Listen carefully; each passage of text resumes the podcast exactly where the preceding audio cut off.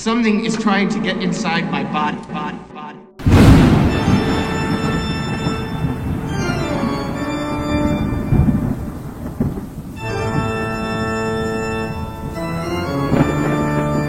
Olá, seja muito bem-vindo à Casa de Pesadelos do Esqueletos no Armário, o seu podcast de horror queer criado por três bruxas verdes mórbidas da Terra de Oz. É, eu sou o Luiz, eu sou o Luiz e eu aposto que você acha que eu estou enlouquecendo só pra ser fashion. Eu sou o Álvaro, se colocar seu amor na vitrine, ele nem vai valer 1,99. E eu sou o João e eu também gosto de transar o som do Mariah Carey. Always be my baby is my jam, sabe? Desculpa. Isso é uma cena do filme? É uma cena de Boys Afraid. Afraid. Meu Deus do céu.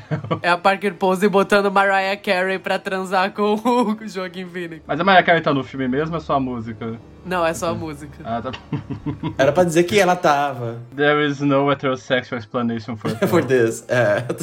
Eu tenho, eu tenho leituras queer dos filmes, eu vamos lá. É... E esse é um episódio especial para as mulheres que almoçam. Todos riem. É... A gente tá aqui.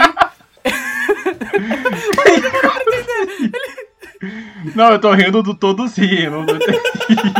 Qual é a É porque piada? Não letra da entendi. música. Here's to the ladies who lunch. Everybody Ah, laughs. conheço. é de Company, garoto. Você nunca ouviu Ladies Who Lunch? Não. Tá tudo bem. Você é válido, você é válido. Nunca deixe ninguém dizer que você não é. Mas a gente tá aqui. em mais uma Matina do Esqueletos pra dar nossas recomendações de coisas que a gente viu, leu, assistiu, ouviu falar no último mês, coisas que a gente consumiu por aí. Então está iniciado mais um Matina do Esqueletos dessa vez pra mulheres que almoçam. É, puxa a cadeira e sirva-se o buffet ali do lado. Levante-se, sabe? Rise! Levante. Rise! tal ser popular. Te ensino a ser popular. Tá, eu quero começar esse podcast de maneira diferente. Ah, eu acho que a última vez que a gente comentou teatro é, no podcast foi no episódio sobre Sweeney Todd. Eu tenho depois uma, um Não. linkzinho pra fazer. Você não comentou o musical da Brenda Lee, não? Não, foi só entre a gente. Ah, tá. Eu achei que tinha- Enfim, Brenda Lee é muito bom. Brenda Lee é muito bom, galera. é um outro musical que eu vi, eu devia ter falado, inclusive. Mas a última vez que a gente comentou foi no episódio Sunny Todd. Ah, inclusive, eu tenho outro linkzinho com esse episódio pra fazer.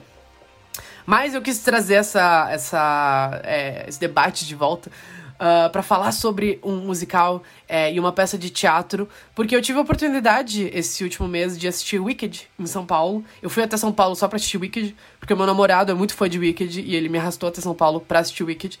E eu nunca tinha assistido Wicked. Eu acho que eu nunca escutei o álbum de Wicked inteiro, porque eu achava particularmente insuportável, mas eu mudei de opinião. Ah, assistindo ao vivo, as músicas recontextualizam na sua cabeça, então você fica tipo, ah, ok, talvez Define Gravity não seja a pior música já escrita. Mas eu fui até São Paulo assistir a montagem nova de Wicked. Pra quem não sabe, pra quem não sabe o longo caminho do Brasil com Wicked, é, Wicked veio pela primeira vez pra cá em 2016. E foi um puta sucesso, meio que inesperado, ou esperado, eu não sei, de bilheteria brasileira. Tipo, o Wicked bateu muitos recordes, assentos estavam esgotando, e quando o Wicked acabou para ser substituído pelos Miseráveis, os fãs de Wicked foram na porta do teatro protestar pelo fim de Wicked.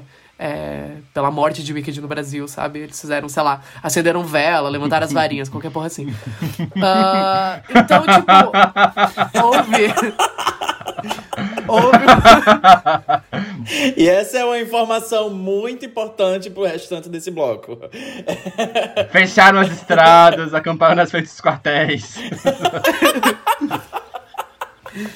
Ah, e o negócio é que, desde aquela época, desde 2016, sempre houve uma grande comoção em cima da montagem brasileira de Wicked. Criaram um fã-clube pras atrizes, pra Mira Ruiz, pra Fabi Bang, que elas merecem, elas são muito boas. Ah, e sempre houve esse, esse novo fandom de Wicked se criou no Brasil, né? Já, já existia um fandom grande de Wicked, é um dos musicais mais populares da história da Broadway. ah, e no Brasil teve essa comoção em cima da montagem de 2016. Então, daquela, daquele ano até agora, sempre houve essa expectativa de uma nova montagem de Wicked no Brasil com o mesmo elenco, porque, né? Qual o objetivo de se assistir Wicked no Brasil, se não for com a Mira Ruiz e com a Fabi Bang. Ah, e foram sete anos até aqui. Ah, finalmente teve uma nova montagem de Wicked e, obviamente, já se consumava desde as, dos primeiros murmurinhos até o início da produção, que seria um sucesso, um puta sucesso financeiro, é, além de um puto sucesso de público. Então deu pra ver que eles botaram uma grana do caralho em cima desse musical. Ele foi completamente repaginado.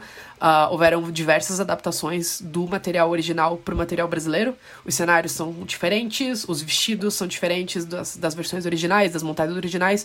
A versão brasileira de Wicked ganhou a sua própria versão, sabe? Tipo, a montagem que a gente faz aqui não é necessariamente a montagem que se faz no resto do mundo. Ah, trouxeram o mesmo elenco da versão de 2016, o mesmo elenco principal da versão de 2016 de volta para essa nova montagem e criaram a cartela de bingo mais bizarra que eu já vi na minha vida, que, né, se você quiser conhecer o elenco de Wicked, você tem que assistir essa peça pelo menos 20 vezes para você ganhar o direito de bater uma foto com as atrizes, o que pra mim é sinceramente uma loucura, mas as pessoas acham ótimo. Quem sou eu para julgar?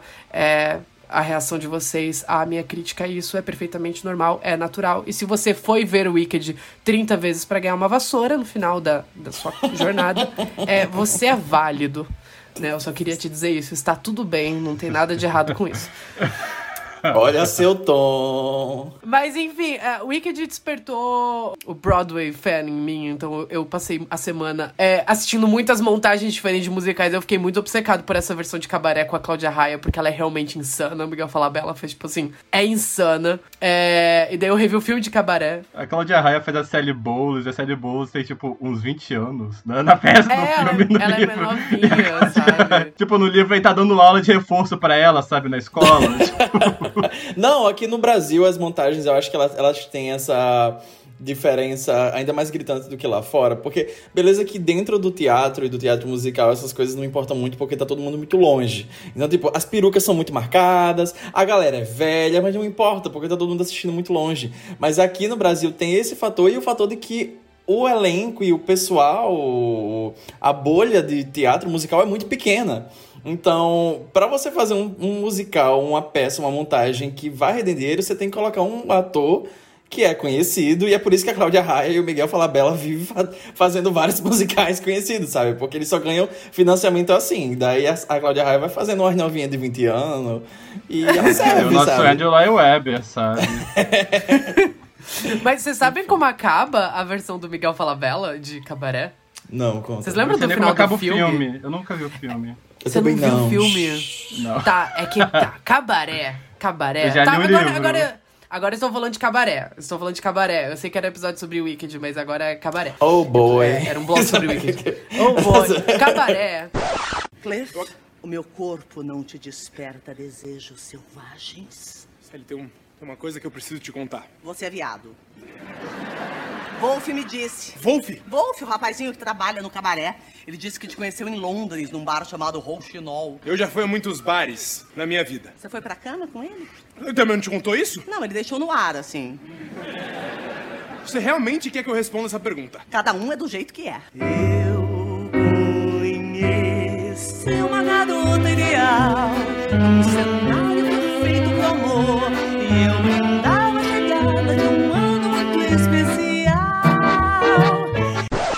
vocês sabem sobre o que que é cabaré. Se passa em Berlim, 1931. Nazismo tá ascendendo na Alemanha. E ela acompanha a história desse viado e essa é, cantora de cabaré. Que se tornam grandes amigos e amantes. E vão, tipo, vivendo a vida deles até, tipo, a instauração do nazismo no final da história. Ah, só que nunca chega lá. E daí toda a história de cabaré, que, tipo, você vai conhecendo vários personagens ao longo dessa história, e os números musicais são lindos e maravilhosos. E o ponto é que, tipo, existe esse grande mal pairando sobre a vida desses personagens, que é o nazismo. Ah, só que a história termina antes da, do regime, digamos assim, começar. Então é sobre a República de Weimar e, e no final do musical é, termina com a câmera virando e mostrando vários generais nazistas na plateia, com suásticas do lado do braço e tal, e o musical acaba no filme.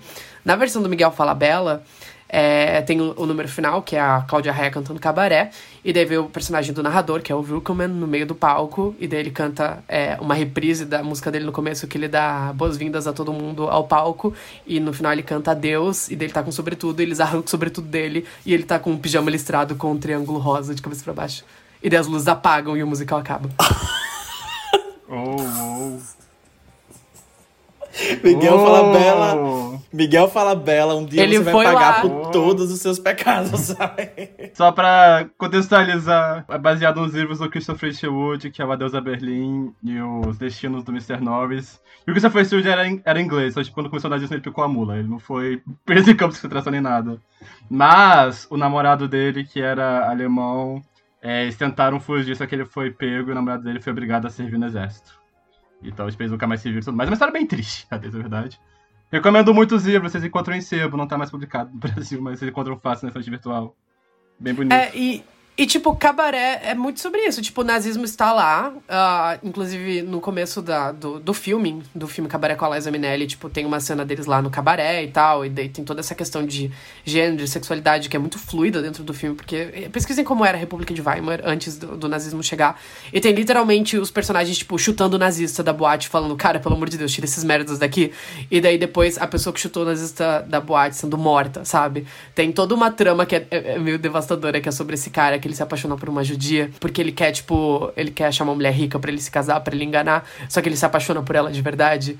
E você sabe o que vai acontecer com essas pessoas no final dessa história, mas a história nunca mostra. E daí o Miguel Falabella foi lá e mostrou eles no campo de concentração no final. E é realmente é assustador, assim, cabaré. O final, o final de cabaré é uma das coisas mais aterrorizantes e deprimentes que você vai ver na sua vida. Cabaré é muito deprimente, mas eu recomendo muito. Ah, eu fiquei muito obcecado também por uma montagem de 2014 que tem a Emma Stone, porque eu acho que a Emma Stone, ela está terrível, mas ao mesmo tempo ela tá fascinante, porque é a escolha mais estranha possível pra essa personagem e a gente teve a Cláudia Raia fazendo essa personagem. Mas a Emma Stone tá muito estranha fazendo a Sally Bowles, assim, porque, enfim, a Sally Bowles é uma personagem complexa e eu não sei, falta muita coisa e a performance da Emma Stone é estranha. Eu fiquei muito tempo revendo, revendo, revendo, revendo os mesmos vídeos dela. Cara, é um, é um miscast muito interessante. eu só digo isso. É um miscast muito interessante. Você não consegue desviar o olhar, sabe? É uma coisa assim. Eles literalmente chamam a personagem de Femme Fatal na história. E você pensa, Femme Fatal, Emma Stone. Óbvio que você pensa nisso, sabe? E detalhe, e detalhe, é tipo, essa montagem e essa participação da, da Emma Stone foi antes de La La Land, assim, era na época que ela tava fazendo a Gwen Foi. Stacy em Homem-Aranha, sabe? Tipo, foi em 2014, eu acho. Então, é, é bom de se ter isso em mente quando imaginar o que É. a gente tá escrevendo. É porque a Sally Bowles, onde vai ter essa coisa de ser meio, tipo, uma garota meio travessa, sabe? Tipo, não necessariamente essa figura, tipo, femme fatale de noir. Que até combina com a personalidade que ela tinha na época, que era coisa, tipo, da garota de comédia romântica, not like the other girls e tudo mais. É porque tem uma coisa muito interessante sobre a Sally Bowles que, tipo, no filme do Bob Fosse e nas montagens que eu vi, ela tem essa coisa de, tipo, ela é uma garota meio travessa, ela é meio quirky, ela é muito engraçada. Tipo, a personagem é muito engraçada, desbocada, sabe? Tem uma cena ótima que ela tá com o protagonista, que é um professor de inglês, e essa a, a alemã rica judia. Ah, e esse cara alemão também que estão tentando aprender inglês, eles estão fazendo uma roda de conversação. E daí ela começa a falar sobre, tipo, ai, eu li um livro sobre sífilis essa semana, porque ela quer envergonhar o cara na frente da, da filha de banqueiro. E daí ela fica, ai, eu li um livro sobre sífilis essa semana, eu consegui, não consegui ficar uma semana sem. É, fiquei uma semana sem transar. Aí a menina fica, tipo, transar. ela, ai, como é que se fala em alemão? E daí todo mundo na mesa fica meio tenso. E daí ela fala, tipo, a palavra em alemão. Ele fica assim, por que, que essa é a única palavra que você sabe falar perfeitamente em alemão? É muito bom. E ela, tipo, é uma personagem engraçada, só que ela tem que ter um ar, tipo, de mistério, um ar sedutor, sabe? Tipo, na personagem, no jeito que ela é nas montagens. Tipo, ela é engraçada, mas ela é misteriosa, ela é meio porra louca, ela é translocada, e ao mesmo tempo ela tem essa coisa de ser uma, uma mulher fatal. Ah, porque ela consegue tudo que ela quer ao longo da história. E daí você vai ver, tipo, a montagem da Emma Stone e ela tá fazendo Easy A, sabe? ela tá, tipo, ela tá fazendo a personagem dela em super bad. E ela tá muito. tipo, ela literalmente faz assim, ó, nos números musicais. Ass- Assistam a versão dela de Don't Tell Mama, é um ne- é meio desastroso, porque é um número muito sexual. E, tipo assim, quando você vai ver a versão da Claudia Hall, ela tá trepando no palco. E quando você vai ver a Emma Stone, é tipo. É a Jojo Siwa, é esquisito. Enfim, cabaré. Assistam cabaré. Recomendo muito Voltando cabaré. pra Wicked, voltando pra Wicked. Voltando pra Wicked, Do luxo ao. Popular. Eu fui ver Wicked, eu nunca tinha visto Wicked. Tudo que eu sabia sobre Wicked via dos outros. E ironicamente eu fui ver Wicked, tipo, na semana seguinte a saírem as fotos do filme de Wicked, as terríveis fotos do filme de Wicked, e começarem a vazar aqueles vídeos de set. Ah, e daí eu fui ver a peça, eu tava super empolgado. E daí eu fui assistir. E eu tenho muitos elogios a fazer o Wicked. Vamos lá, vamos pro bloco, bloco de elogios primeiro. A primeira coisa que eu quero dizer é que a montagem brasileira tá absurda. Tá muito bonito. Eu acho que é o maior musical que eu fui ver. Ah, em questões financeiras também, porque foi muito caro. Tá muito caro as entradas pra esse musical. Mas eu acho que em questão de show vale muito a pena. Tem um dragão de LED no palco que não serve pra nada. Você fica, ai, por que, que tem um dragão no palco? Eles também não sabem, mas tem um dragão no palco. é... Tem, tipo, muitos cenários, tem muita mudança de cenários. Tem, tipo, uns cenários gigantescos que são usados pra dois minutos de cena e depois eles trocam. Ah, é muito bonito. É, uma das principais mudanças da versão original pra essa é na música do Desafio na Gravidade, né? O Defying Gravity. Quando a Elphaba finalmente vira a bruxa e é o fim do primeiro ato pro segundo ato, ela sai voando. E na montagem original ela só, tipo, sobe no palco e tem uns panos pretos e umas luzes. E é muito bonito. É muito bonito, procurem vídeos disso. Na versão brasileira, ela voa por cima da plateia. E foi muito legal porque eu peguei um, um lugar mais alto. Se você for de São Paulo, você sabe de qual teatro eu tô falando? Qual que é o teatro? Eu não sei. Teatro que É. estava passando Wicked, eu peguei o balcão Esmeralda, que é um balcão lá em cima, que me falaram assim: ah, você vai conseguir ver o palco inteiro, mas você não vai conseguir ver o rosto de nenhum ator. Eu falei: tá tudo bem, tá barato ainda, sabe? É, era um dos lugares mais. Ainda tava caro, mas era um dos lugares mais baratos que tinha sem eu, né? é, em que eu conseguisse ver alguma coisa do palco. Ah, e daí, quando ela voou por cima da plateia, Mira Ruiz é, é impulsionada por cima da plateia, fazendo um falsete, fazendo uma nota muito longa. Você falou impulsionando, eu imaginei eles atirando ela de um canhão, sabe? É igual um vulcão. É, é tipo, ela vai que nem um, um cometa por cima da plateia, assim, absurdo. Quem, tava, quem tá lá embaixo, é engraçado, porque quem tá lá embaixo fica, tipo, só olhando a, ela por cima, assim. E daí eu tava num lugar meio alto, eu tava num, num balcão. Ah, e quando ela sobe, ela para, ela para no ar, ela abre os braços e ela continua cantando Desafiar a Gravidade. Ela parou na minha frente. Ela tava uns 5 metros na minha frente. Ela cantou pra mim. Ela tava na minha frente. Naquela hora, eu quis tirar o celular e bater uma foto com o flash, só pra ver a reação dela. Porque não pode bater foto em teatro, tem os detalhes, né? Mas enfim. É, foi muito legal. E tem essa coisa, né, que quando me falaram quando eu fui assistir Wicked, que, tipo assim, ah, o primeiro ato é muito mais legal que o segundo ato. Mas eu não tava curtindo muito o primeiro ato por uma série de motivos. Ah, agora falando mais, assim, questões do musical mesmo. Mas é, eu acho que o final do primeiro ato é tão bom. Tipo, tudo nele é muito bom, tudo nele é muito bem porcionado. Quando elas finalmente vão pra Cidade das Esmeraldas e deixam a, a escola Harry Potter pra trás. É, eu acho que vai ficando muito bom o musical, e daí tem a música do Desafio na Gravidade, a Mira Ruiz parou na minha frente, ela cantou diretamente pra mim, eu sei, muito empolgado, e eu gastei dinheiro com o merchan de Wicked, eu queria falar isso, eu não me arrependo, eu tomo café todos os dias na minha caneca de 75 reais de Wicked. Garota! Eles fazem uma putaria, assim, pra você ficar, tipo, super imerso ao negócio. E daí eu voltei pro segundo ato muito energético e muito, tipo, caralho, é agora, hein? Agora a gente chegou na história do Mágico de Oz e é uma merda, é horrível. O segundo ato dessa peça é horroroso. Eu peço perdão a todos os fãs de Wicked que vão ficar ofendidos com esse podcast. Porque eu sei que os fãs de Wicked têm reações totalmente proporcionais ao que está sendo dito, mas eu quis exagerar porque eu quis dar razão. Não, brincadeira, tá. Não, mas falando sério, é, o Wicked não é bom, hot take, mas eu acho que é uma boa experiência de teatro. Agora falando sério, ah, eu acho que a montagem brasileira meio que faz jus a isso, porque você consegue passar por muitas coisas, tipo roteiro mal escrito, ah, diálogos um pouco constrangedores, se o que você estiver assistindo for muito bom e for um bom espetáculo montado. E eu acho que o Wicked é meio que isso, o Wicked é um bom espetáculo. É, é muito bom, é muito bem montado. Eu queria muito elogiar a Fabi Bang. A, gente- a gente sempre fala da Mira Ruiz porque ela faz a, a Bruxa Má do Oeste, ela faz a Elfaba. Mas eu acho que a Fabi Bang é meio que a melhor coisa do musical. Ah, eu acho que as duas estão muito boas, mas a Fabi Bang, toda vez que ela subia no palco, eu não conseguia desviar o olhar dela. Ela canta pra caralho, tipo, do primeiro número musical, que é a Glinda descendo numa bolha, fazendo um falsete absurdo.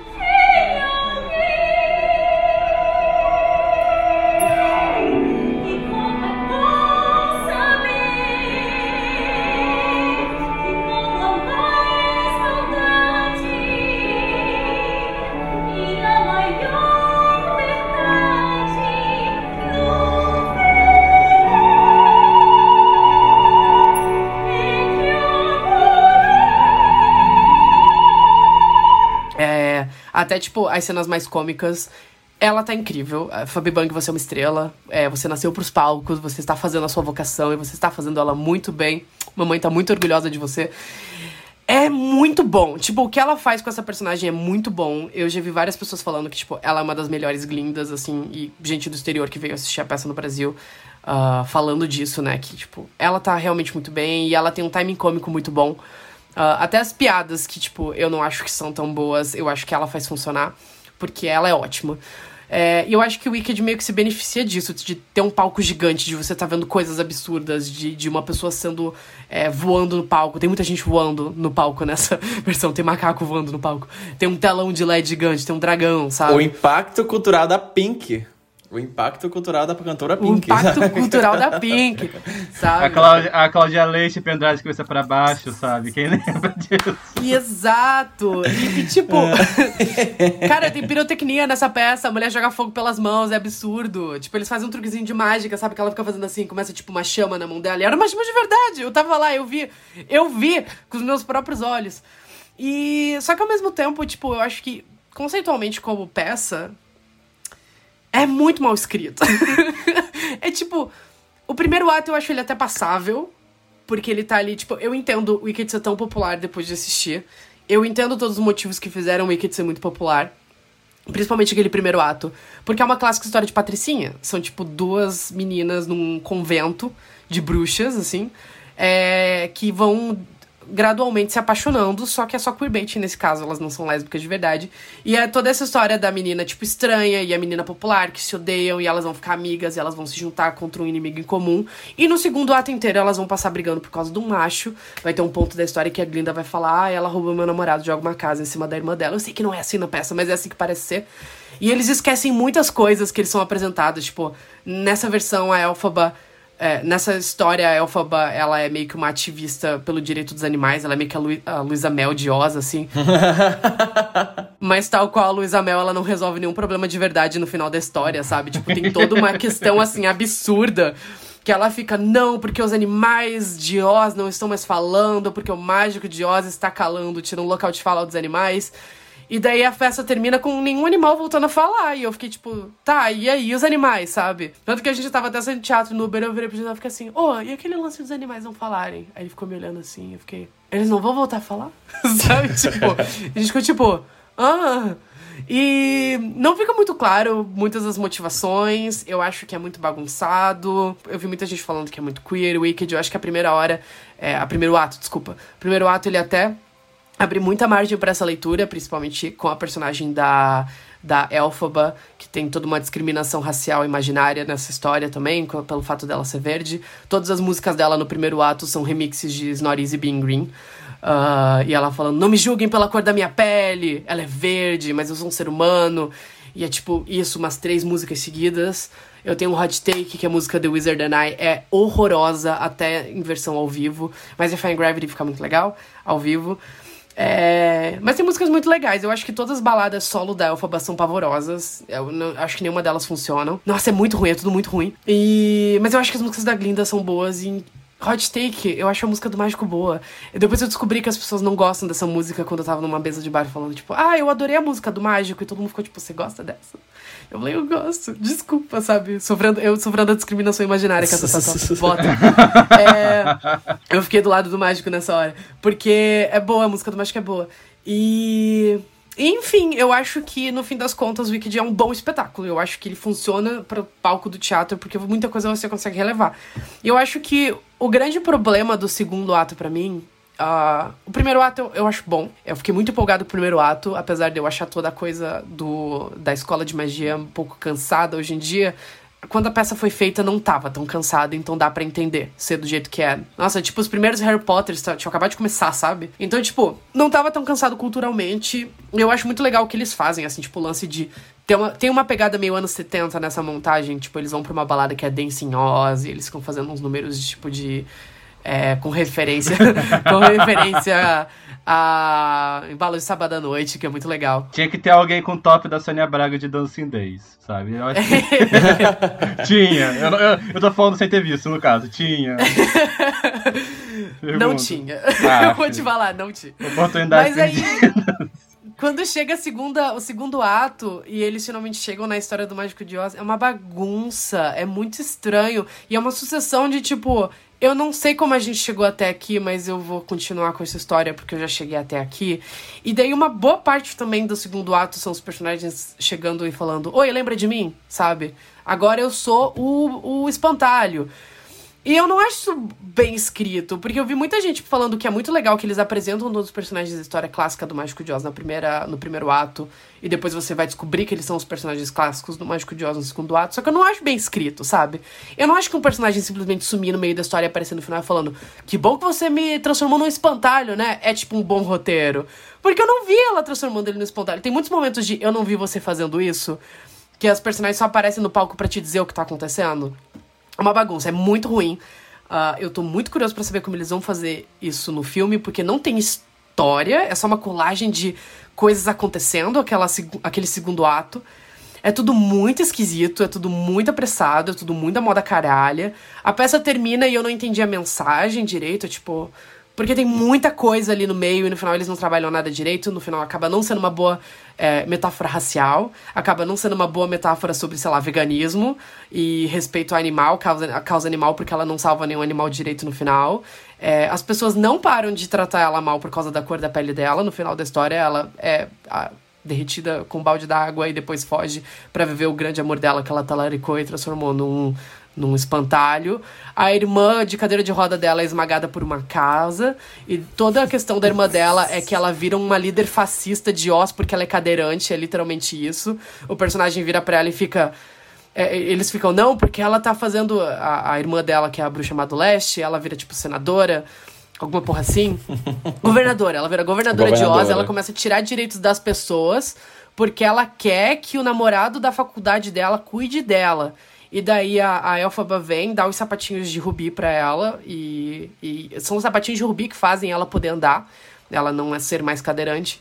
E daí o cara que tá namorando com ela fala: Ah, agora eu posso ir embora porque eu não preciso mais cuidar de você. E daí ela transforma ele num homem de lata por causa disso. E é muito estranho. É um pouco capacitista se você parar pra pensar. De um jeito esquisito. o que que você quer me dizer com esse isso? Não é o lore do livro do Mágico de Oz, inclusive, tá? O Homem de Lata não é assim que ele vira Homem de Lata. E quem liga? Vieram encher o meu saco no Twitter porque eu falei que as imagens do filme estavam feias e falaram, mano, não tem nada a ver com o filme da MGM, porque tem não sei quantos livros, sei que sei que lá. Eu li os livros, ok? Eu sei isso. Cara, e continua então- feio e continua errado.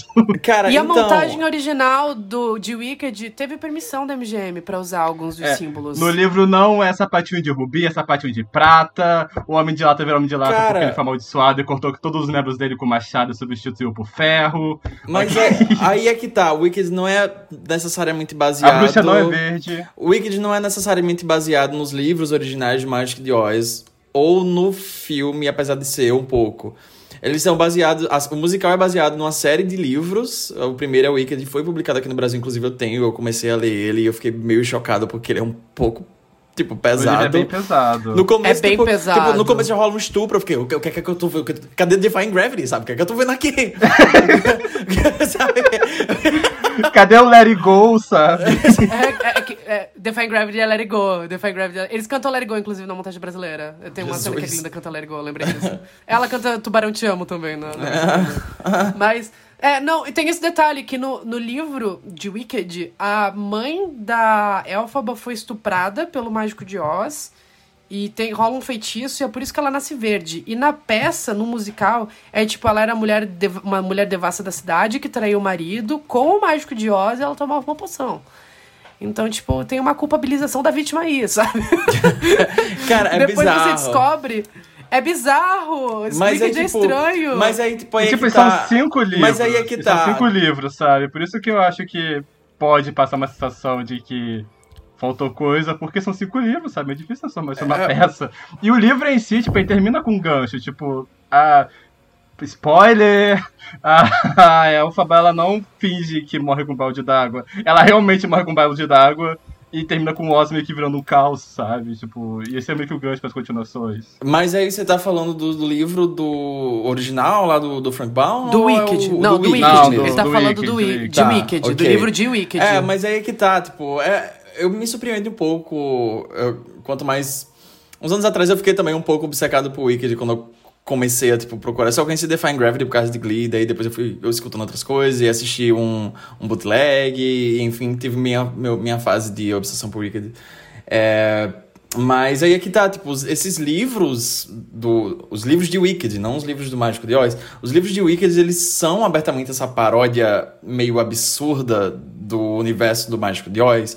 Então, sei lá, quando você começa a ler tem todo esse negócio de estupro, você já sabe exatamente qual vai ser o tom dessas histórias. E eles adaptaram isso para o musical, e o musical ele tem um pouco desse tom um pouco paródico, só que ele vai puxar mais para a memória popular da galera da história do Mágico de Oz. Não tentar realmente pegar ou seguir. Então, tipo, tem toda essa vibe mais, tipo, bonitinha e é, bem ah, plástica das coisas, mas eles não dão os nós, sabe, que a história precisa pra realmente acontecer. Por isso que esse segundo ato é um desastre. O primeiro ele tem esse apelo muito, como o o, Luiz falou, esse apelo muito O Laís. como, como Laís falou, como a Laís falou. Liza. It's Liza with a Z. Not Lisa with an S. Because Lisa with an S goes... Nossa. Ele tem esse apelo que tipo, é muito justificável, é muito compreensível entender. É, além de que o público em si de musical é muito específico, sabe? Tipo, Hamilton foi um sucesso. Começamos por aí. Mas é, eu tô muito curioso pra ver como é que vai ser essas adaptações do filme. É, porque eu, eu particularmente acho que vai ser um desastre. Mas I'm Vai ser um for it. desastre. Não, tem, I'm não existe outra opção. Mas eu estou aqui, sabe? Estou aqui, estou ansioso pra saber como é que vai ser, qual vai ser o nível desse desastre. Ah, Eu quero saber qual vai ser a canção original que eu vou inventar pra tentar abocanhar um Oscar. É... E um fato pouco conhecido da minha personalidade é que eu gosto da Ariana Grande, então eu quero ver ela no filme também. É verdade, o Álvaro é fã da Ariana Grande. Coming out como Ariane, Arianator aqui. Olha só, não GZ Arianator, mas eu não escuto muitas músicas no geral. Mas por alguma razão eu escutei muitas da Ariana Grande. E eu achei ela engraçada. Eu achei ela engraçada. Você, você era uma criança Nickelodeon, Isso, sabe? Sim, é mas por isso mesmo. Ó, fi, da- das coisas que Eu vazaram... conheci a Ariana na época era branca, sabe? Tipo, eu lembro. Ela voltou agora pra fazer a Glitter. das coisas... das coisas que vazaram, pra ser sincero, das coisas que vazaram sobre ela, eu tô curioso porque eu não sei se ela tem um time cômico necessário pra fazer a Glinda, mas eu gostei que da música da- que vazaram do set, dá pra ver que ela tá com uma voz mais clássica, mais Christian Chenoweth, sabe, da, da voz. Então, eu tô, não sei, eu sou viado, sabe, eu sou fácil de agradar. O filme vai ser ruim, mas tipo, Ai, eu, eu, vou fiquei, tá lá, eu fiquei um sabe? pouco obcecado pelo, pelo aquele vídeo de 10 segundos que saiu dela cantando, fazendo o falsete de No One More More's the Wicked. the Wicked. É, É bom. é bom, é eu, bom. não, eu não vi porque foi quando eu tava longe do Twitter e quando eu voltei tinham derrubado todos os vídeos por violação de direito autoral. Então, enfim, vou descobrir na hora, eu acho. Então, eu acho que vai ser desastroso, porque assim. Eu acho que o primeiro filme talvez seja passável, porque o primeiro ato é bom. Ah, ok, vamos lá, é bom. O segundo filme, eles. Pera, vai vão... ser mais de um filme? Vão ser dois filmes. O primeiro ato vai Deus ser um filme, o segundo ato vai ser. Essa peça tem mais de três horas, Álvaro. Não, mas filme de três horas é novidade também, né? Vamos combinar. Não, mas é amor, mas é fã de musical. Eles vão pegar dinheiro, sabe? Mas eu acho que esses filmes são, vão ser desastrosos, porque, tipo, eu acho que o primeiro vai ser até mais passável. Porém, eu acho que toda a graça dessa de Wicked é porque é um musical. Tem, tem coisa que foi feita pra palco, não é feito pra cinema, sabe? Então, quando a, a porra da bruxa verde sair voando no final do filme, que vai ser o final do filme, o final do primeiro ato, não vai ter a mesma magia da porra da Mira Ruiz sendo arremessada por um canhão em cima do público, porque você já vai estar vendo um festival de CGI desde o começo do filme. Então não vai ter o Sim. mesmo impacto disso, sabe? E tipo, o segundo vai ser pior ainda. Então, eu consigo- eu- João, eu consigo visualizar o Leão de CGI? Você consegue visualizar o Leão de CGI? O Leão de CGI não falando, porque ele não fala né, nessa versão, né? Tem detalhe, o Leão não fala. E daí, tipo, eles introduzem coisas do filme da MGM, que não é nem do livro do Mágico de Oz, é coisa do filme da MGM mesmo, sabe? Até visual, assim. E a Dorothy é uma personagem, mas ela não é uma personagem, e isso faz eu achar que no segundo filme eles vão esticar um pouco e eles vão colocar os personagens do Mágico de Oz e coisas do Mágico de Oz pra acontecerem em tela, sabe? Tipo, eu acho que vai ter a Dorothy enquanto personagem bobear, eles devem até botar Somewhere Over the Rainbow se eles forem muito safados. E eu O acho que eles são safados. da, da Judy Garland, tipo, botar, imagina. como Eu respeitaria. Eu só espero, eu só espero que não seja a Rachel Zegler, sabe? É capaz de enviar a Rachel Zegler pra fazer isso. Nossa, Esse- capaz, tá. É capaz, cara. É capaz. Tô sendo pra que não. Ali a Michelle não vem, né? Mas é, cara, eu não sei o que eles vão fazer no segundo filme. Eu acho que o primeiro filme vai ser passável, o segundo filme eu não sei do que vai ser, não sei no que vai ser, só sei que vai ser um desastre. Eu acho que não existe possibilidade pra sair coisas boas desse filme de Wicked. Porém, posso morder minha língua e me surpreender, já- me surpreendi com outras coisas. E eu tenho gostado dos últimos trabalhos do Joe M. Chu. Eu acho que In The Heights é bom, apesar de talvez não ser a melhor direção pra um musical. Eu acho que ele ainda faz ok. Ah, E eu tô curioso pra ver Ana Grande também, sabe? Porque. Enfim, Cara, a eu tô com- Eu gosto a do elenco. Mas sabe quem que vai ser? Sabe quem é- foi miscasted nessa porra? Sabe o miscast dessa merda? Michelle Yeoh. A Michelle Yeoh Ah, tá, vai estar um desastre. Vocês anotem. Anotem. Essa personagem não foi escrita pra Michelle Yeoh. A Michelle Yeoh não tem o timing cômico que essa personagem que- precisa. Eu acho que, eu acho que ela vai. eu tava lendo o ser ok. resumo da, do livro no- na internet. E pelo que eu entendi, ela, ela é meio que o Dumbledore da, da peça. Ela é o Dumbledore tipo. da peça que depois vira assessora de imprensa do mágico. Nossa, mas no livro que eu entendi, ela, tipo, ela morre relativamente cedo no livro, então, tipo. Não, ela não morre talvez- na peça, ela, ela só é presa no final. Ah, Que a Glinda. enfim. É, A cara. Glinda vira Evita. Ela vira Eva Peron no final da história. é verdade. É sério, ela. É verdade. A Fabi Bang entra assim no palco. Falando, povo de Oz! Eu não tô brincando, eu quase me mijei. Desde já. De, de, desde já. Desde já. Desde já.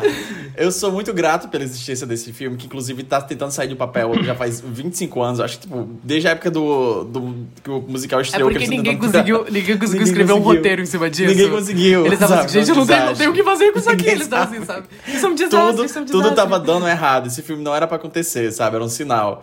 Mas aí ele aconteceu. E eu sou muito grato dele ter acontecido só pelo processo de quando ele foi anunciado.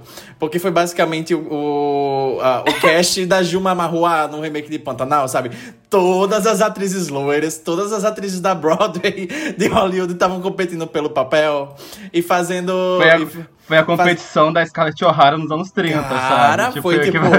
Era tipo, era tipo fazendo lobby nos stories, sabe? Tipo, eu sei aquele vídeo da Caitlyn Riley imitando as atrizes que foram depois que divulgaram que a Ariana Grande ia ser a Glinda, sabe? Aí as atrizes começaram a postar foto chorando nos stories. Eu sei aquele vídeo da Caitlyn. Eu sei aquele vídeo da Caitlyn Riley. It was a close call, sister. Mhm, it was. It was a close call. Ai, cara, A menina do. Meninas Malvadas, sabe? Postando, ah, mas o negócio é assim, sabe? Ela com a cara toda inchada, assim, é assim que acontece. Quem? Meninas Malvadas? É, A é da peça de É da peça. Malvadas. É, A atriz Ah, que tá, fez tá. a, a Regina George, a primeira Regina George na peça, ela tava, tava no processo também, fazendo audições, etc. Ah, E daí- mas foram muito iludidas de achar que o papel desses eles não iriam chamar um, Com certeza, uma, né? uma cantora pop pro Ah, tipo. mas sabe, mas sabe quem eu fiquei triste, real, porque eu tava torcendo? Até porque eu não tava nem, tipo, levando em conta. Eu acompanhei um pouco esse processo, eu não tava nem levando em conta que a Ariana Grande fosse fazer isso, sabe? Mas me pegou muito de surpresa esse anúncio. Mas eu fiquei um pouco triste que não foi, foi a Amanda Seyfried. Porque ela tava, tipo. É. Eu fiquei triste, Ah, sabe? Ela voltou a fazer treino massa. vocal pra isso. Ela voltou, Ela, ela voltou, a tre... Ela, ela voltou tava, a fazer tipo, treino vocal. ela tava gravando aquela série a- que eu esqueci, da, da moça lá dos testes de sangue, que eu esqueci quem é, e... Enfim. Ela tava gravando essa série, inclusive, tipo, ela foi aclamada, foi indicada ao Emmy e tal. Ela tava gravando ganhou essa um Emmy. série. Ela ganhou o Emmy? Não sabia, que Ela bom. ganhou. Good for her. Que bom. Não sabia. Mas aí, tipo, ela tava gravando, e daí nos finais de semana ela fazendo, tipo, reunião com os executivos e fazendo treino vocal. E ela seria perfeita, sabe? Ela seria uma grinda perfeita. Ela tiraria. Ela tiraria de. Ela canta bem, E depois, ela só pra tem o, ser o time rancorosa, ela cômico. soltou um vídeo cantando Popular. Foi? Só porque ela é rancorosa. Ela Enfim, soltou para- um vídeo cantando Popular e tava perfeito na voz dela. Para sempre em nossos corações, sabe? Descansa em paz, baronesa, sabe? Então, ótimo. Vamos lá. Wicked nos cinemas. Em 2024 a gente volta aqui pra falar mal. De novo. E nos teatros agora, assisto... Acho que nem, nem dá pra comprar mais ingressos, na verdade. Acho que não. falou. Cara, ô, loucura, tá? Eu comprei em fevereiro. pra abril e já tava quase esgotada a sala. I never smoked. Why? I don't know. I meant to. Does that count? Meant to. Story of your life. Meant to. Jesus, you were lifted right out of a Kraft Ebbing case history. You were always outside looking in the window while everybody was inside dancing at the party. Now I insist you smoke. Your first compromise. Here, Rob, smoke. No, thank you. Joanne, honey, come on. He doesn't. You smoke. I'll watch. Watch. Did you hear yourself? Huh? Did you hear what you just said, kiddo? Watch. I'm offering you the chance to. I don't want one. Because you're weak. I hate people who are weak. Mas a próxima recomendação também é minha, e aí vai ser mais rapidinho do que a última. Mas enfim, é, é, eu fui com meu namorado pra São Paulo, a gente viu Wicked, e daí a gente saiu de lá, tipo, muito num cabin fever de musical, e a gente pensou, ok, vamos assistir muitos musicais, muitos musicais que a gente ainda não viu, muitos musicais que a gente já ouviu falar, e vamos rever algumas coisas. Nessa eu é, revi Cabaré, que eu já comentei, e eu fui atrás de outras coisas, eu vi Gypsy, que é muito bom. Assistam Gypsy. Assistam Gypsy sem saber sobre o que é Gypsy, porque é um meio que jump scare quando você descobre sobre o que Gypsy realmente é. E eu gosto muito do Stephen Sondheim, eu já falei sobre isso no episódio sobre Sunny Todd. Escute lá, a gente falou um pouquinho sobre Sondheim. Ah, e tem uma peça dele que eu sempre ouvi muito falar, só que eu nunca tinha parado pra assistir, e eu peguei pra ver, que é Company, e eu quero recomendar pra vocês assistirem Company. Ah, não existe uma adaptação pra cinema dessa peça ainda, eu vou fazer em algum momento, nos próximos 30, 40 anos, me aguardem. Mas tem algumas versões que vocês podem assistir. Ah, tem a versão de 2011 ah, e tem uma versão que é um proto-shoot da Broadway, de um dos revivals que teve de Company em 2008, que tá completo no YouTube pra você assistir, só que não tem legenda em português. Então, se você souber de inglês, você pode ir ver é, um proto-shoot da Broadway, da versão de 2008, que tem o Raul Esparza fazendo o protagonista, além do Neil Patrick Harris, então é um bônus que você ganha. É muito gostoso, eles são muito gostosos nessa peça. Mas o que eu queria recomendar é a versão de 2011 que tem, ah, porque o elenco é muito bom. A versão de 2008 é muito boa ah, e é muito diferente da versão de 2011, mas o elenco da versão de 2011 é muito bom. É, tem o Neil Patrick Harris como protagonista, o que é um problema, eu já vou falar um pouquinho sobre isso. Mas, é, além disso, tem a Carrie Fineman no elenco, que ela tá muito bem. Tem a Martha Plimpton, o Stephen Colbert, a Christina Hendricks tá nessa peça também. E, obviamente, a grande e monumental Perry Lupone. A Perry Lupone tá incrível. A Perry Lupone tá incrível nessa montagem. E quem faz a personagem dela na versão de alguns anos, que teve alguns anos antes, foi a Barbara Walsh, na versão de 2006. Eu falei que era 2008, mas é 2006. Enfim, procurem Company Broadway que vocês vão achar no YouTube completo. E essa versão vocês encontram em qualquer site de torrent. Eu achei no Pirate Bay e no RarBG, se vocês quiserem procurar. Mas enfim, o que- sobre o que é Company? É, Company é uma peça que foi escrita. Opa, eu tô com muitas informações abertas aqui. Company é uma peça que foi escrita pelo George Furth nos anos 60. Ele tinha escrito mais ou menos uns 11 livretos para musical, de ideia de musical. E nessa história entra o Anthony Perkins, que é o Norman Bates de Psicose. Ele conhecia esse escritor, que era o George Furth, e ele é, botou ele em contato com Steven Sondheim, que pra quem não sabe era namorado do Anthony Perkins na época. E eles tiveram um longo relacionamento de não só como é, um casal, mas colaborando também. Inclusive, o Sondheim e o Perkins escreveram algumas coisas juntos, como Evening Primrose e filmes também. Ah, eu recomendo muito conhecer o trabalho dos dois enquanto casal, porque eles foram meio power couple, mais escondido, assim. Ah, o Perkins botou o Sondheim em contato com o George Furth e eles tiveram essa ideia de escrever um musical sobre é, os novos estilos de casamento que estavam surgindo. Porque, caso você não se lembre, você não sabe, no final da década de 60 tinha algumas revoluções acontecendo nos Estados Unidos. Tinha uma revolução sexual, uma revolução feminista, é, e o movimento LGBT estava ganhando força também. Então, basicamente, Company é sobre esse homem chamado Bob, ah, que ele tá completando 35 anos. É, a peça começa no aniversário de 35 anos dele. E a gente vai conhecer essa gama de personagens que são vários casais que são amigos do Bob. E a gente vai ver um pouquinho sobre esses relacionamentos e essas óticas do casamento é, pelos olhos do Bob, enquanto todos pressionam o Bob a se casar e ter um casamento. Ah, só que os tempos mudaram. Meio que essa é uma das questões da peça, né?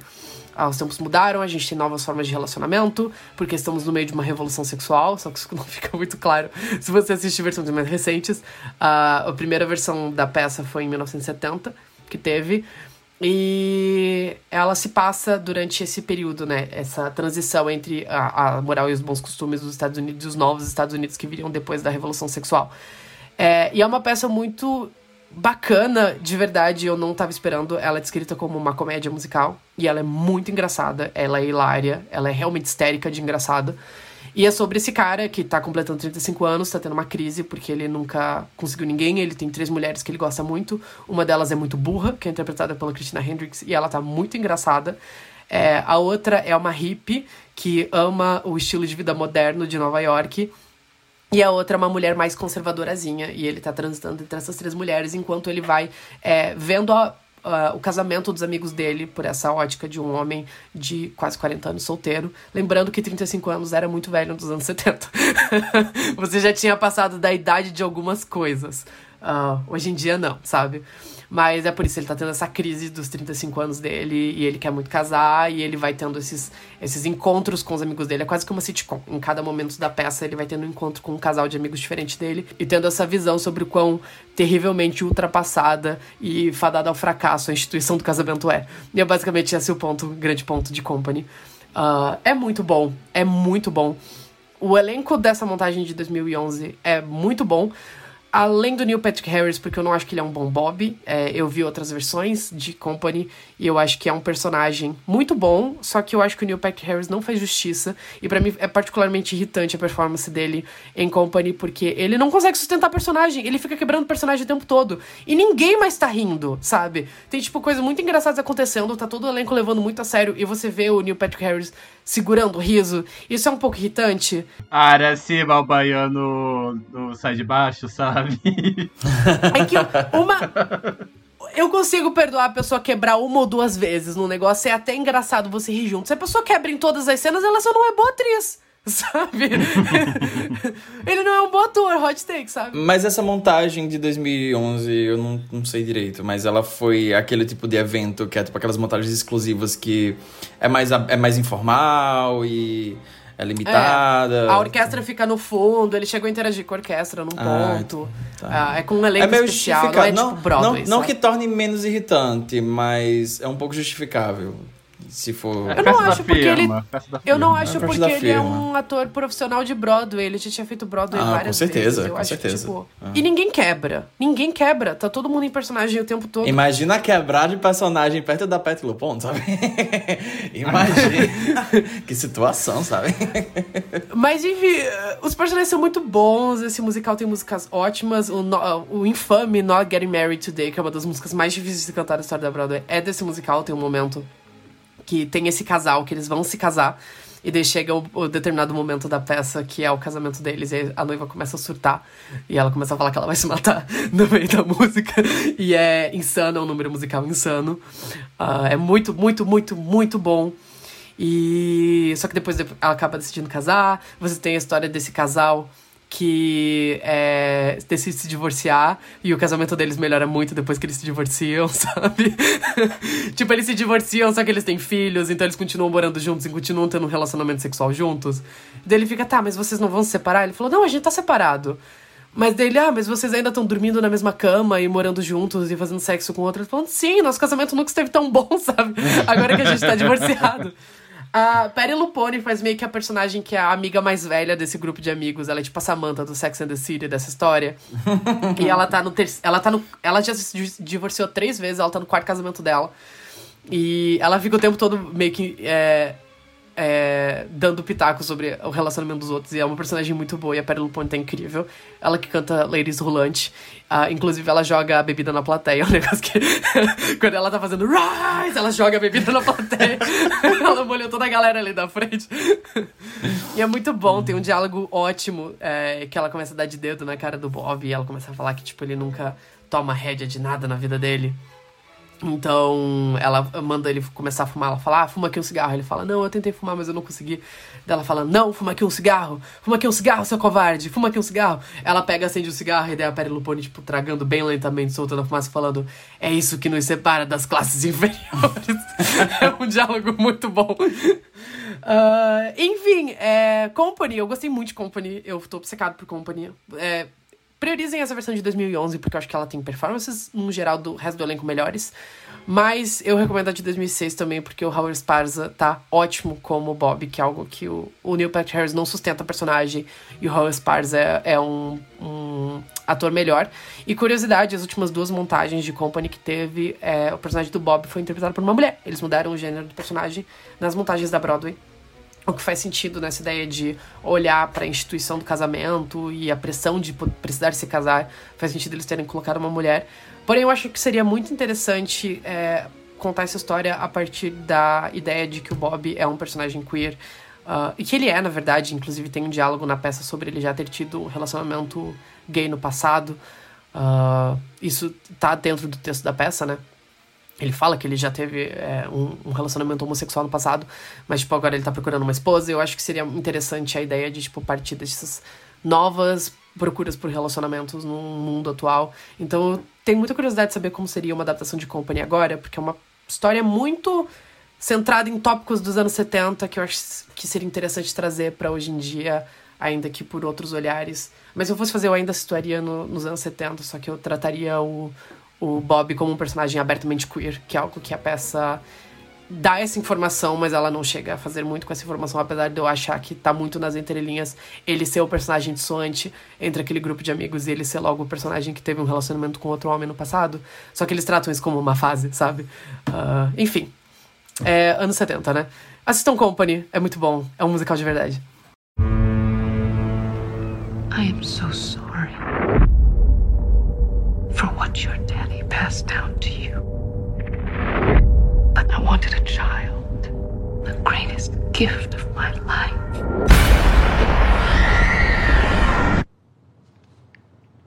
I'm visiting my mother tomorrow. Ah, mas aproveitando essa ponte que o Luiz fez, já que a gente vai falar sobre a Pet Lupone, vamos então falar sobre um dos lançamentos mais aguardados do ano, que acabou de acontecer, que é o retorno do Ari Aster, né? O aguardado retorno do Ari Aster, que fez dois filmes enormes e muito populares em dois anos, e daí sumiu por um tempo, e voltou com um filme absurdo e completamente divisivo, que é O Bo Tem Medo, Bo is Afraid. O terceiro longa-metragem da carreira dele, da filmografia dele. Mas a história desse filme não nasce aqui, porque ele é basicamente uma adaptação, ou, ou melhor, uma ampliação ah, de um curta que ele fez em 2011, que era simplesmente chamado Bo, e era sobre um cara que se chamava Bo, e ele tinha medo. Era um cara muito ansioso e o curta basicamente ele surtando dentro do apartamento. Ele surta porque acha que esqueceu as chaves do lado de fora da porta e começa as coisas ficarem cada vez mais insanas e por aí vai. E eu lembro que já havia boatos que ele queria adaptar esse filme para um longa-metragem há anos, assim, acho que da época do Midsummer ainda, ele tinha essas, essas, essas, esses rumores, e eu acho que o principal, a principal prova disso era porque havia vazado um roteiro inicial que ele escreveu em 2014 sobre o Bo Tem Medo, é, que tá circulando na internet, nos fóruns e, enfim, ah, já faz um tempo, então... Os fóruns de reticências, fóruns. enfim. Eu ia, falar, eu, ia falar, eu ia falar Reddit, mas eu não queria me atrelar, sabe? Assim, eu, não, queria ter uma pessoa atrelada a isso. Todo mundo sabe que você navega muito por lá, João Neto. Ah, só os fóruns de roteiro. De vez em quando eu gosto de pegar uns, sabe, umas coisinhas ali. Tem coisas interessantes ali, sabe? Mas eu não fui radicalizada, sabe? É, mas enfim, Bom Tem Medo. Será? Descubra. É, sobre Bom Tem Medo. Ah, Bom Ter Medo finalmente foi feito. É um dos filmes mais caros feitos pela A24, que é conhecida por ser, abre aspas, uma empresa de filmes independentes. E eles financiaram essa loucura do Ari Aster, que tipo, custou 35 milhões, eu acho. E dá pra ver que é um filme grande, dá pra ver que. Eu acho que daria pra ser feito com menos orçamento, pra ser sincero, sabe? Daria pra ter sido feito ali, mas eles não quiseram poupar. Eles quiseram dar carta branca pro Ari ele se aproveitou disso, e eu respeito isso. Ah, mas essa versão essa jornada homérica de Bo tem medo tem três horas. É um filme que você precisa estar ciente disso quando você for entrar no cinema, que senão vai ser mais insuportável do que ele provavelmente pode ser para algumas pessoas. Ah, e ele vai contar a história do Bo que tem medo. Só que ele vai explorar esses medos dele por três horas, como eu já falei. Eu quero muito enfatizar isso. Ah, e agora o Bo é interpretado pelo Joaquin Phoenix. Assim, eu lembro que quando eles anunciaram o filme, eles anunciaram logo depois do Joaquin Phoenix ter ganhado um Oscar, sabe? Então, tipo, tinha essa, essa, essa coisa de projeto grande e o elenco todo, quando foi anunciado, foi de uma vez. Foi, tipo, Joaquin Phoenix, daí, sei lá, Amy Ryan, Pat LuPone, Park Pose. Era, tipo, nomes que, sei lá, o público de filmes da A24 e o público... Uh, Uh, não geral, né? Porque o Ari Aster meio que furou, furou um pouco essa bolha. Mas o público de cinema independente ou algo do tipo uh, acharia, e realmente foi, assim, sei lá, eu fiquei muito louco quando anunciaram a Pet Lupone e a Park Pose. Eu fiquei tipo, ih, tá vindo coisa aí. Uh, mas voltando, Bo tem medo. Bo tem medo, ele. Originalmente, os planos dele era que o ator do curto original, que é o Billy Mayo, ele fosse o protagonista do filme também, da adaptação.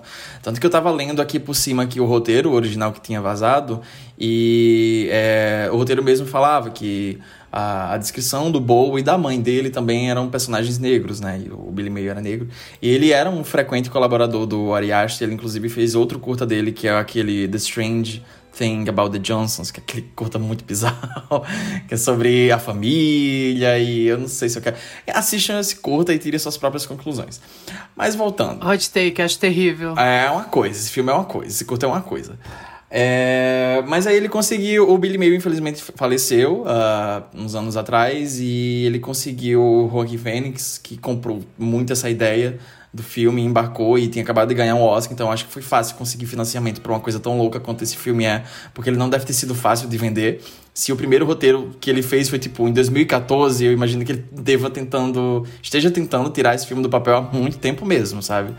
É, e chegou nesse momento, assim, é uma coisa que de vez em quando a gente já comenta aqui de a, quando diretores têm, recebem uma carta branca e fazem o projeto dos sonhos dele, que é aquela coisa muito complicada de se vender e que eles só conseguiram fazer porque realmente fizeram um, um, feito muito impressionante no filme anterior, no filme, nos filmes anteriores.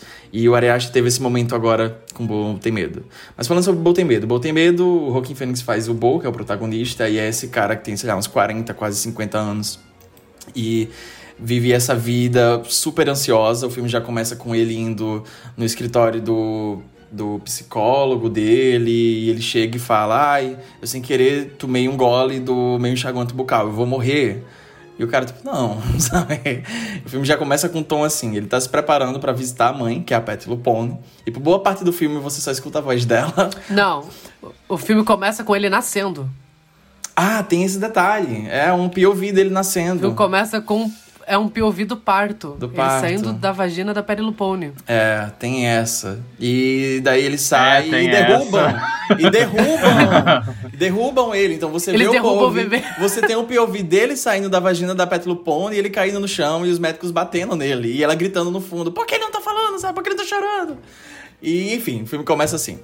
Ah, mas o Bo ele tá se ensaiando para visitar a mãe, porque vai ser o aniversário da morte do pai dele e eles querem se reunir. Mas ele tem que lidar com todas essas ansiedades para poder chegar até lá. Ah, infelizmente, muita coisa dá errada e, obviamente, as coisas se escalam por causa das ansiedades dele. É, e então, não sei se é spoiler, porque isso acontece bem, bem no começo do filme. Uh, mas enfim. Se tu for falar o que eu acho que se for falar, não tá em nenhum trailer. Hum, Mas é nem que- a sinopse. É. Não, fala aí o blipo. Pronto. Ok, é uma coisa que inclusive eu desconfiei, eu comentei com o Yuri e ele falou, assista, sabe? É, mas aí, em certo momento, as coisas dão errado, ele não consegue viajar pra ver a mãe no mesmo dia que a passagem estava comprada. É, Só que, obviamente, as coisas vão dando cada vez mais errado, essa jornada vai ficando cada vez mais absurda, ele vai se esbarrando em personagens muito caricatos e específicos ao longo desse trajeto, e obviamente a cabeça dele vai dando umas dimensões cada vez mais abstratas a toda essa jornada. E o filme é basicamente sobre um mommy issues. Eu achei muito engraçado que eu vi esses dias uma manchete da a mãe do Ari Aster. Perguntaram a ela se ela tinha assistido o filme. e ela falou que, tipo, viu, viu o começo e, abre aspas, eu já entendi a essência do filme, sabe? Tipo, eu já entendi o que ele queria dizer. O Ari Aster, ele tem o, o tipo de mommy issue que você encontra só em gays ou em serial killers, sabe? Quando você encontra... Ou nos dois, sabe? Olha, é pesado, hein? Muita de pensar, sabe? Ah, comenta, Luiz, o que você achou do filme. Cara, eu adorei. eu adorei. Não, é que assim, eu vi ele no mesmo dia que eu vi o Wicked, olha só. É... Nossa! eu tinha ido pra São Paulo, eu cheguei seis da manhã em São Paulo. Eu fui ver esse filme de três horas, eu saí desse filme e eu fui ver o Wicked. Foi uma jornada. Foi, eu, eu, vivi, eu vivi meu Boys Afraid em São Paulo, sabe? Você não encontrou a Belle Belinha na Liberdade? Eu encontrei a Belle Belinha Liberdade! eu não encontrei, eu vi. A gente tava andando na Liberdade e eu passei pela Belle Belinha. E daí eu virei e falei, aquela não era a Belle Belinha? Eles olharam pra ela e falaram, é. que coisa, né? e eu assisti o Wicked na mesma sessão que o Miguel Falabella, tem esse detalhe também. Uma jornada. Mas enfim, eu adorei Boys Afraid. Eu vi esse filme, eu tava muito cansado. E eu lembro do João Neto falando que quando você viu Outwater, você tava muito cansado e você meio que deu umas cochiladas no filme. Parece que você teve um delírio junto com o filme. Eu tive isso com Boys Afraid, porque teve uma cena que eu dei uma leve cochilada e o Yuri me deu um soco e eu acordei, sabe? Mas é, esse filme, ele é muito desagradável. Ele é muito lento. Ele é muito longo e ele é muito engraçado. Ele é terrivelmente engraçado, de um jeito histérico. Ele é muito histérico. Ele é muito. Álvaro, você não tem noção do que é o terceiro ato desse filme. Você não e tem eu noção. não voltei porque ele não estreou na minha cidade. Na minha também não, eu vi porque eu tava em São Paulo. Mas, cara, o terceiro ato desse filme eu tava arrancando a minha, a minha pele na unha, sabe? A pele do meu rosto, assim. Eu tava, tipo, virando demônio do Smile, sabe? Tipo, arrancando. Cara, quando a Parker Pose apareceu, eu achei que eu, eu, tava, eu comecei a dissociar, sabe? Ah, quando a Parker sim. Pose apareceu. E ela tá, ela tá muito engraçada quando ele fala, tipo, ah, sou eu, Bo, e ela fica, Bo, sabe? Ela faz assim com a mão. Aí eles vão transar ela, bota Mariah Carey pra tocar. Olha só, fortes sinais. Fortes Você vê sinais. seios da Parker Pose na tela de cinema. Tell me you love me, sabe? ela fica querendo gozar e fica pedindo pra ele dizer que ama ela, sabe? É muito bom. Aí ela para a música, ela, não, não, calma, calma, calma, calma, calma. Ela recomeça a música, ela bota a música do começo. Cara, eu tava, eu tava chorando de rir nessa cena. Cara, eu adorei esse filme. Eu não gostei de assistir esse filme, porque eu tava muito cansado do dia. Esse filme é muito longo e ele é exaustivo. Você sai da sala de cinema drenado, tipo, de todas as formas possíveis. Você sai assim com a cabeça inchada, de tanta coisa que você. Acontece muita coisa nesse filme. E é um filme que definitivamente, tipo, poderia ser podado na edição, mas graças a Deus ele não foi. Porque. Caraca, eu vou virar o, o, o cinéfilo metafórico do Twitter agora. Sabe quando as pessoas no Twitter falam, tipo, ah, porque o seu filme favorito é um filme de quatro horas, filmado da perspectiva de um pombo? É esse filme que eles estão falando. Ah, e eu acho que o- que o Ari Aster fez aqui é, tipo, uma das coisas que poucos diretores vão conseguir fazer em vida, que é a merda que eles quiserem. Eu vi umas entrevistas com o Ari Aster e eu acho ele uma pessoa extremamente despretensiosa. Ah, de verdade, assim, vendo as entrevistas dele, tipo, perguntaram pra ele, ah, da onde veio a ideia pro twist de Boys Afraid? Ele falou, eu só pensei numa merda muito engraçada e quis fazer um filme sobre isso. As entrevistas dele são estranhas, né? Tipo, he- he's just a little guy. Porque quando ele quer ser pedante também é, mas tipo, sabe, a pessoa comentando sobre, tipo, porque os filmes dele tem muitas decapitações, ele fala, ah, eu acho engraçado cabeça ro- rolando, sabe? Umas coisas assim. É, e tipo, sinceramente, eu não acho, tipo, que seja um filme muito pretencioso de verdade, não. Assim, talvez ele seja pretencioso em, tipo, tamanho, duração e. Só que ao mesmo tempo eu não acho que ele tenha muito o que dizer ou muitas interpretações. Eu vi várias reviews falando que, tipo, é muita metáfora e pouco filme. E eu não acho que seja. Eu acho que ele é muito pontual no que ele quer falar. Tipo, do começo ao fim, eu não acho que seja um filme confuso. Eu não acho que seja um filme que você precise, ah, final explicado de Boys Afraid. Porque eu acho que tá, tudo que ele precisa falar tá na tela. É um filme sobre um cara, tipo, um, um cara de 50 anos que é uma criança, basicamente, porque ele nunca conseguiu viver nada sem a mãe dele, sendo obrigado a enfrentar a mãe dele. E é basicamente isso. Tudo que acontece no filme, essas três horas de filme, são um reforço disso. É um reforço sobre como a maternidade é algo sufocante, e o peso da responsabilidade disso é algo completamente aterrorizante pra ele. E ao mesmo tempo que tem esse senso de urgência de que ele precisa chegar lá, ele fica desviando dessa negócio o tempo todo. Ele é literalmente empurrado até a mãe dele de volta. Porque ele fica o tempo todo falando: Não, eu preciso chegar lá até amanhã. E daí a pessoa fala: Ah, mas eu só vou poder te dar uma carona no próximo dia. E ele fica. Ele não tenta fazer nada. Ele não tem agência. É um personagem sem agência. E você começa a ficar com raiva dele, porque ele é um personagem que ele fica, tipo, perpetuando o ciclo de abuso dele sem agência nenhuma. Mas ao mesmo tempo eu acho que, tipo, faz muito parte do que o Ari Aster tá querendo mostrar com esse filme. Uh, e a jornada do personagem ser, tipo, essa jornada de uma pessoa completamente sem agência. Tem uma visão muito infantil de mundo. Tipo, aquele beco que ele mora, que é, tipo, um lugar super perigoso. É, sei lá, Praça da Sé, sabe? Ele tá morando num apartamento na Praça da Sé, em São Paulo. É, ali perto da Sé da Catedral, sabe? É, é tipo uma visão muito infantil do que é um bairro perigoso, sabe?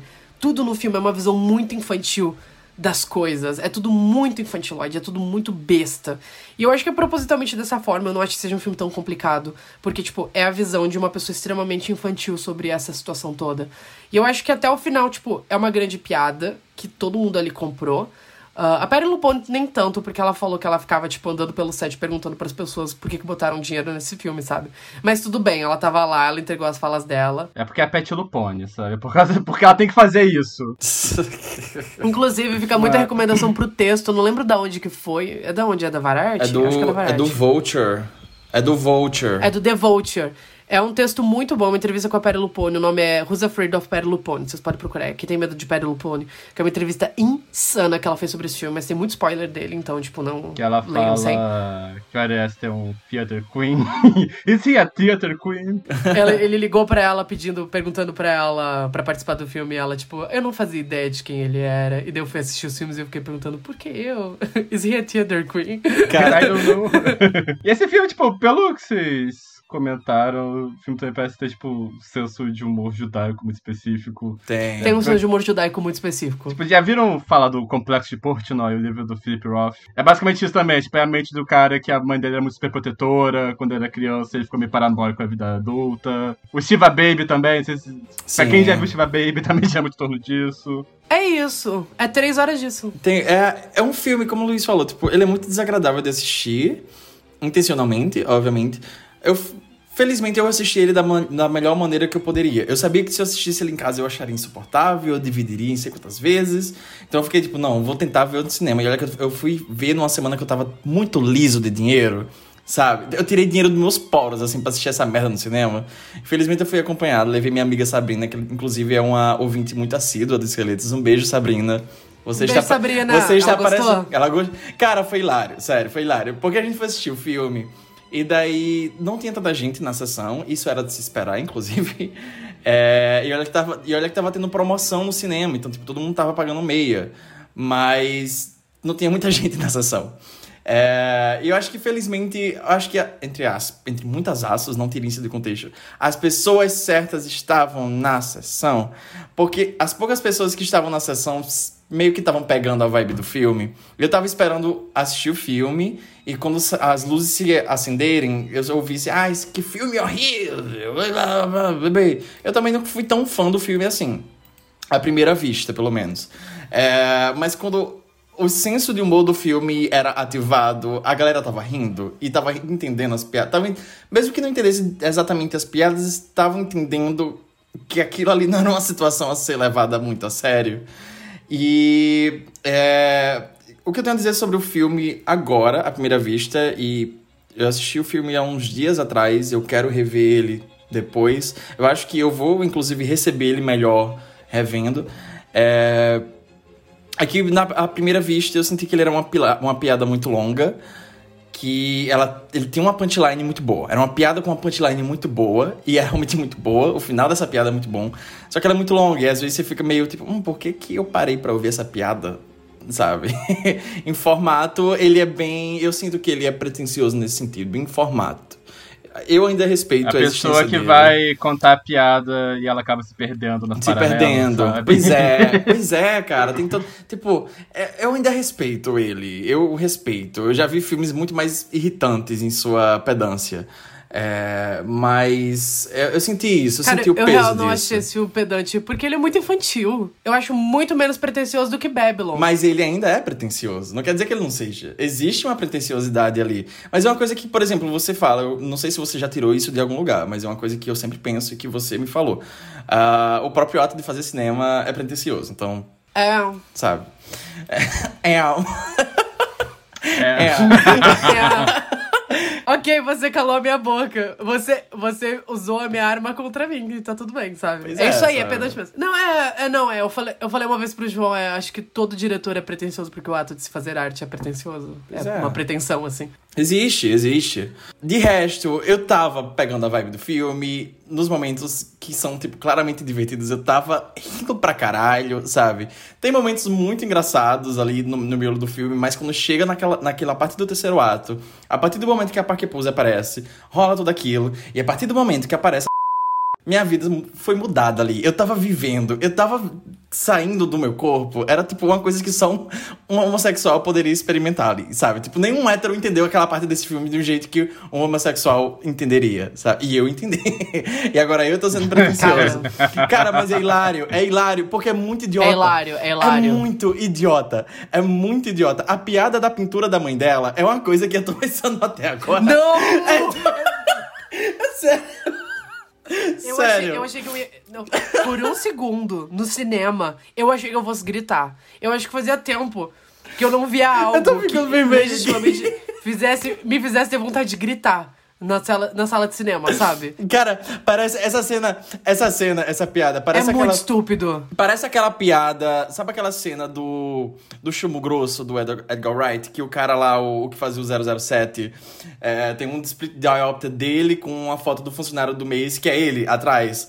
Só que Sim. essa cena é levada a outro nível, a piada. Eu tava lendo essa- aquele texto que o Luiz mencionou, Who's Afraid of Patti LuPone, e ela fala que, tipo, ela gravou toda a porção desse filme, assim, seríssima, ela não tava entendendo que era uma piada, e tem um autor no filme, que eu esqueci o nome dele, mas é o que faz o terapista, ah, terapista, o terapeuta. Terapeuta. O ator, o ator que é o terapista, é porque misturou o inglês com o Terapista. Ah, o ator que faz Ai, o tera- Ai. o ator que...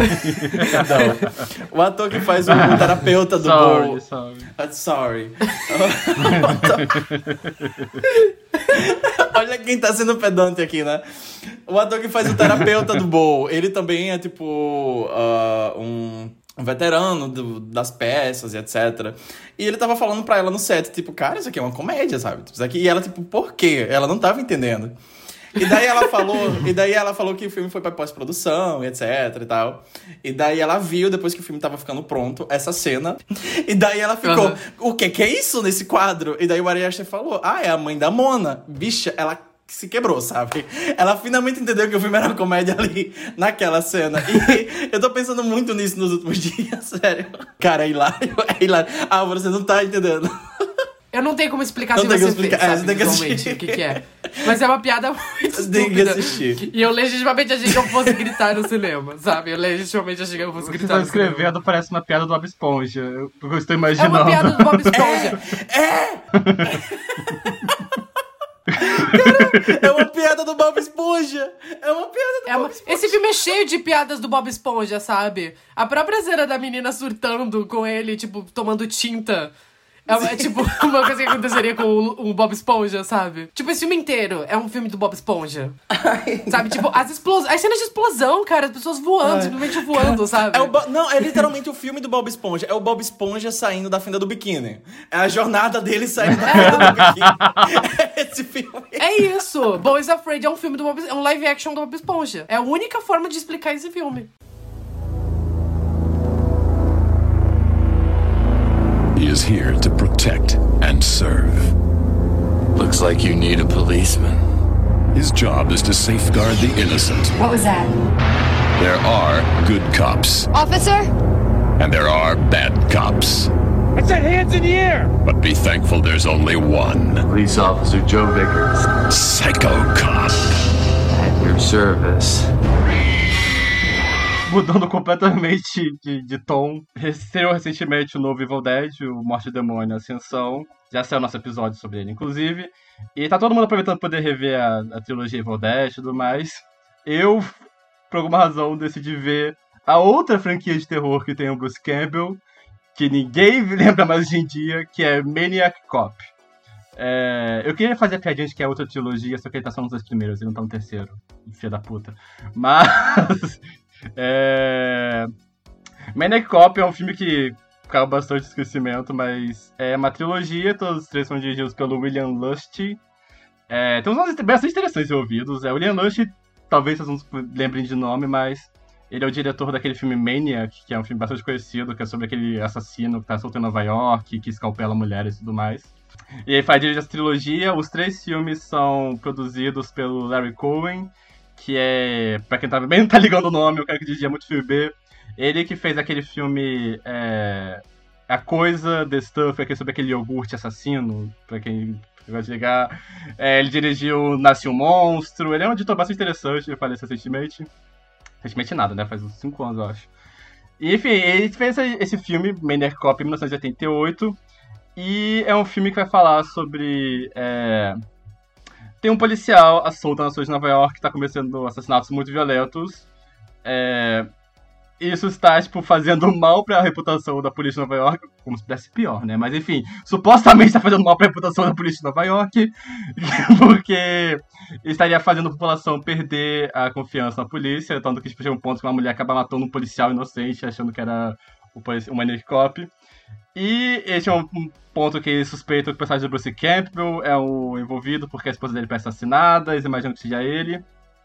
Então ele começa a investigar para limpar o próprio nome. E aí eles acabam esbarrando no fato. Isso não é spoiler porque está na sinopse, é o plot principal do filme. Que o responsável por isso, na verdade, não é um policial, é um, um zumbi, sabe? Um policial que foi assassinado na prisão. É um policial que era conhecido por ser muito truculento, que ele voltou e agora ele está tipo, completamente descontrolado pelas ruas de Nova York. É, é um filme muito interessante, o primeiro. É, no começo tava meio estranho, tava meio tipo assim, um. Eu não sei até que ponto ele está, tipo, querendo que eu concorde com atitudes da polícia de Nova York. É, tem coisas que são ditas que eu fico perguntando, tipo. Eu enxergo como sendo uma certa paródia de um pensamento meio fascista da, desse, dessa época, final Nova York, anos 80. Mas eu também fico perguntando se esse, filme no cinema, se, eu, se o público concordaria ou não. Mas é um filme que ele. Sinto que ele é bastante. Ele é crítico à violência policial, tanto que eu sinto que o filme é bem é, certeiro ao deixar claro que a única razão pela qual está tendo uma investigação e por qual a polícia está com medo de ficar mal falada é porque as vítimas mortas esse policial são pessoas brancas, sabe? Achei que o filme é bem pontual nisso, acho interessante. Mas pra mim, o grande principal do filme é que quem já viu Maniac, é, o William Lustin tem essa coisa de fazer Nova York como sendo esse lugar muito infernal e trabalhando muito com paranoias urbanas, sabe? Acho que ele trabalha isso muito bem aqui. É, porque ninguém nesse filme presta, tipo, em vários níveis, ninguém presta. É, o personagem de Bruce Campbell, ele trai a esposa dele. A esposa dele é começar a ser uma mulher paranoica, poss- possivelmente violenta. Os policiais, todos eles são ou corruptos ou muito truculentos, de um jeito que é, são elogi- a população elogia esse, truculência. É, ele tá, tá tendo York como sendo um lugar meio infernal, e eu gosto como ele trabalha muito com esse imaginário. Tipo, é, esse policial morto-vivo parece a coisa, no das contas, só mais uma ameaça na cidade, no das contas, sabe? Tipo, não parece a ameaça principal. Ele jeito muito interessante. Ele filma Nova York muito bem. Tipo, ele filma a cidade de Nova York. Não é Toronto imitando Nova York, não é o Projac imitando Nova York. Ele vai para as ruas de Nova York, é, consegue forma como ele filma os becos e as ruas, ao mesmo tempo que é muito bonito, porque ele filma muito bem os neons da cidade e tudo mais. É, ele capta muito esse ideal, essa, esse imaginário que a gente tem de Nova York nessa época, essa Nova York muito é, violenta, uma Nova York tem um, uma arma de abandono até. É, tem uma cena muito boa que você está fugindo de dois criminosos e a cena dela correndo, tipo, ele filma de que você consegue ver o Empire State no fundo. Ele trabalha muito bem com tipo, esses pontos turísticos e tudo mais. Enfim, tem um ar de paranoia urbana que eu achei delicioso, sabe? Tipo, a forma que vai trabalhando com associações que a gente faz com isso, sabe? A, po- a policial no filme, ela trabalha infiltrada como, como sendo uma prostituta. É, todos os estereótipos possíveis de policiais tem esse filme. Enfim, eu acho muito bacana como ele trabalha com isso. E o primeiro filme é um filme B, tipo, bem, tipo, típico e tudo mais. Então, tipo, tem uma... Tem um ar é um, é um slasher, só que tem um ar de exploitation também no meio que é bacana. Enfim, eu gosto muito do primeiro filme e eu vi o segundo filme também, o Maniac Cop 2. Que claramente é um filme que teve um orçamento maior, porque tem muita sequência de ação, tem uma sequência de que o policial ali algema uma mulher no carro e tipo, solta o freio de mão, tipo, ladeira abaixo, que é sensacional. Muito perigosa, fiquei com medo do dublê várias vezes. É, e basicamente o Maniac Cop retorna, e nesse filme ele acaba, no melhor estilo Frankenstein e o cego na noiva de Frankenstein, ele faz amizade com um serial killer que mata strippers. Então o filme vai trabalhar, tipo, com desenvolvimento. Começa com o desenvolvimento direto do final do primeiro filme, e depois vai pra essa trama, né, do. O que ele tá tramando, afinal de contas, junto com esse serial killer. É, esse filme, como ele é uma escala bem maior que o primeiro. É, o primeiro trabalha muito mais, tipo. Ele tem muito sombrio, um tom muito sombrio. Esse aqui é um filme que ele é um pouco mais tipo, aventuresco, mais ação. É, mas ainda tá com essa coisa da Nova York, o imaginário em torno da cidade. Eu acho que por isso é um filme um pouco mais mainstream, essa continuação ele pesa menos. A mão no comentário sobre a polícia dá um pouquinho de passada de pano. Mas assim, é interessante porque no final o personagem faz um discurso falando todo policial é um maniac cop em potencial. Achei, achei interessante, corajoso essa afirmação dele. A escala aqui é muito maior, tem uma cena de invasão da delegacia, que é, um, é super sangrenta. Me lembrou muito a cena da, de Maligno, inclusive. Imagino que o James Wan seja muito fã desse filme, dessa franquia. É, eu acho que a continuação estende muito bem o primeiro filme. É, aqui eu gosto como no primeiro filme o zumbi tá só com machucados na cara, que ele já tá todo podre, porque se passaram muito tempo nesse primeiro filme. Ele vai mais além da ideia de corrupção em todas as esferas na, em Nova York, então, tipo, o prefeito está envolvido nisso e tudo mais. É, e é interessante ver esse filme. As cenas de ação são muito boas, tem uma sequência de ação enorme com o cara pegando fogo, tem a sequência do carro que eu falei. É, o gore é muito bom também. Tem umas participações especiais curiosas, tipo, tem um cameo do Danny Trejo nesse filme, é curioso. Enfim, recomendo muito os dois Miner Cop, são filmes meio esquecidos hoje em dia. O Bruce Campbell tá muito bem nos dois. É, tá muito gostoso também, importante falar. É... O segundo filme se passa no Natal, então se quiser um filme de Natal que fuja da, do básico, Natal Sangrento, fica a dica. É, eu não vi o terceiro porque todo mundo diz que o terceiro é ruim e foi assinado como Alan Smith, o que é sempre um péssimo sinal. Pra quem não sabe, Alan Smith é quando. Hoje em dia não tem mais isso porque não faz sentido. Mas antigamente, quando um diretor teve uma produção muito tumultuada e não gostou do final, quando fizeram troca de diretor no meio. Enfim, quando o filme ficou ruim, ele e o diretor não queria ser ligado ao projeto, eles colocavam com o nome Alan Smith. Então, tipo, passar os dois é Alan Smith, o 4 é Alan Smith. Então, eu não quis, não quis, don't wanna be no situation. Mas como eu estava já no, no tópico slashers com policiais, que aparentemente era o It's a Thing nos anos 80, eu assisti a cópia que fizeram do Medic Cop, que é um filme chamado Psycho Cop, lançado no Brasil como Psycho Cop, Ninguém Está Seguro, que é a história, é um grupo de adolescentes, várias aspas de adolescentes, vai pra uma, passar um final de semana numa casa no meio do nada, e um serial killer começa a matar eles, e o diferencial é que o serial killer é um policial, é, parece unicamente que, tipo, é, fizeram um slasher, só que o produtor chegou e falou: esse filme do policial assassino fez sucesso, faz assassino ser um policial. E é isso, sabe? Parece muito isso. Tem Satanic Panic, porque o policial é um satanista, então tipo, ele fica escrevendo 666 nos lugares. O ator é péssimo, fica tentando fazer umas one-liners igual o Fred Krueger, é horrível. Todo mundo parece muito velho pra esse papel. O... Todo mundo, inclusive, parece low-key muito gay tentando fazer straight acting. Eu não sei explicar, você tem que ver pra entender. Mas, tipo, é uma coisa.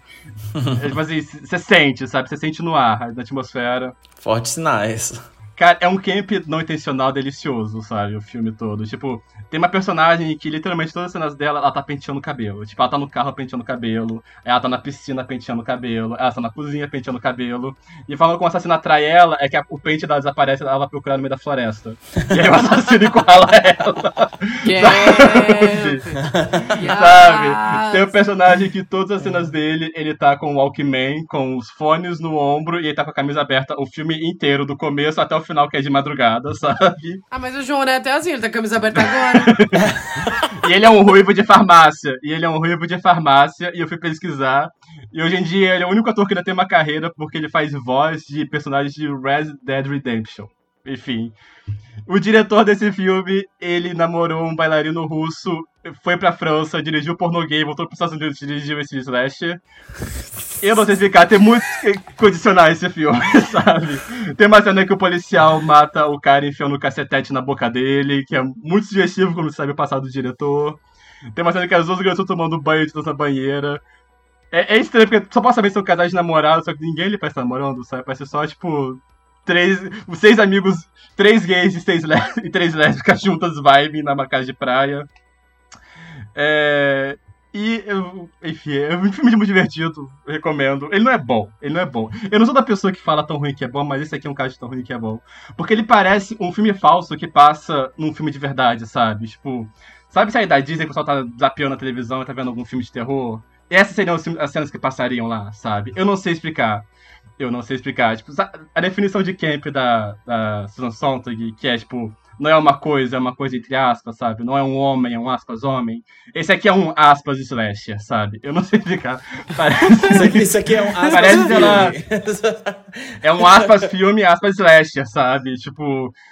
Eu não sei explicar, é muito Riverdale Code, sabe? Eles têm um ruivo de farmácia ali, sabe? Tipo, por que um policial satanista está caçando pessoas no meio do mato em vez de numa cidade? Não sei, ele está ali. Acho que a chave pra isso é porque ele era uma criança muito católica, a mãe dele morreu, ele largou Deus e virou satanista. Isso tudo levado muito a sério, sabe? Então, enfim, assistam Maniac Cop e sigam assistam Psycho Cop. É uma dobradinha divertida, eu diria. Cara, eu eu estava procurando sobre esses dois filmes enquanto o Álvaro falava, porque eu não assisti. E o diretor do Psycho Cop, que é o, o, o gay que foi dirigir pornô gay e daí voltou pra dirigir esse filme, ele já trabalhou com o Pasolini. Cara, ele também fez o que com o Pasolini? Não sei, só tá no Wikipedia falando. No Wikipedia. Fonte, Wikipedia. o que Psycho Cop tem a ver com Pasolini. Qual, qual o é nome tá do... aqui. do que faz a Copa? Como tem a ver com o Pasolini? O nome do diretor é Wallace Potts. E aqui na parte de professional career dele, só tá escrito: Potts teve a oportunidade de trabalhar em várias funções para diretores de cinema conhecidos, como Pier Paolo- Pasolini, Mike Nichols e James Bridges. E ele tem um thriller erótico gay que foi filmado em Paris, que o nome é Tales of the Unliving and the Undead, de 1988. E no ano seguinte ele ia fazer Psycho Cop. Ele trabalhou com Mike Nichols também, fortes sinais. Qual é o nome do, do bailarino namorado dele? Porque é o nome russo, eu não lembro. Deixa eu ver. É uma coisa com N. É, Final Years, Life and Education, Life in Norway, Mets. É Rudolf Neiro. Neireu. Neiro. É esse aí. Catarina Ele é Petrova. Zamalodikova. Não é esse que teve um, teve um caso com o Anthony Perkins também? Cara, eu sei que ele era muito famoso. O Anthony. Perkins teve um caso com um bailarino. Eu acho que talvez tenha sido esse cara. Nossa, o cara namorou. Será que foi? Sim, sim. O marido do Wallace Potts teve um caso com o Anthony Perkins. Eu reconheci o nome. Repiroqueio, Uau. né? Repiroqueio é uma coisa. Era uma coisa no cinema. Ele- Eles sabiam se coisa. curtir naquela época. A gente conseguiu unir todos os temas desse podcast, vocês perceberam? A gente falou de Wicked, musical, Sondheim, que teve um caso com Anthony Perkins, que teve um caso com o diretor do Psycho Cop, que é uma cópia do Maniac, Do Maniac Cop, Cop. Penny Lupone, Company, Boys Afraid. A gente tá unindo todos os temas, tá tudo junto. Está tudo ligado. sabe? I suppose you think I'm going insane just to be fashionable. I don't think you're insane. You don't think I'm insane? No, You don't think I'm an eensy weensy bit insane? I don't think you're insane. I think you're just spoiled. Oh, please. People are gonna start telling the truth around here. I'm going to bed. Pra puxar mais um tópico interessante, já que a gente vai falar de. tá falando de coisas bizarras, e já que a gente falou de Boys Afraid, eu quero falar da Parker Pose. Porque outro. Outro tópico importante desse episódio, outro tópico importante desse programa, no geral, a gente já falou muito da Parker Pose aqui. Mas eu e meu namorado, a gente tem um problema que às vezes a gente dá umas piradas e daí a gente vê muitas coisas iguais em sequência, sabe? Tipo, quando eu vi. A gente viu. Ai, aquele filme da, da Alison Briggs ano passado. Spinning Around? Spin Me Around. Quando a gente viu Spin Me Around, a gente surtou, a gente viu todos os filmes do diretor. Aí depois a gente pegou e a gente tá vendo musical sem parar. Aí a gente viu quase todos os filmes do Almodóvar junto. E daí teve um fim de semana específico que a gente viu esse filme da Parker Pose, of Yes, que o Thiago Gelli falou pra eu assistir. E daí depois desse filme a gente viu um monte de filme da Parker Pose em sequência. Eu tenho quase certeza que ela vai ser a minha atriz mais assistida do Letterboxd esse ano. Porque a gente viu muita coisa da Parker Pose. Tem muita coisa pra recomendar da Parker Pose. Mas eu re quero recomendar House of Yes, é, de 1997. Que tem a Parker Pose, o Fred Prince Jr. e a Thor Spelling. Uh, e é um filme muito bizarro, muito esquisito, que eu acho que vale a pena assistir. E eu quero recomendar pros meninos também, que eles nunca viram esse filme, provavelmente. Você já viu esse filme, Álvaro? Não.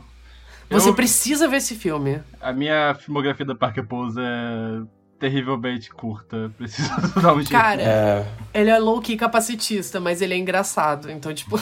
Anos 90, né, gatas? É, estamos, estamos no dia de ação de graças e a Parker Pose faz essa jovem mulher que acabou de sair de um hospício. E ela tá de volta bem. a casa depois, depois de passar um tempo fora.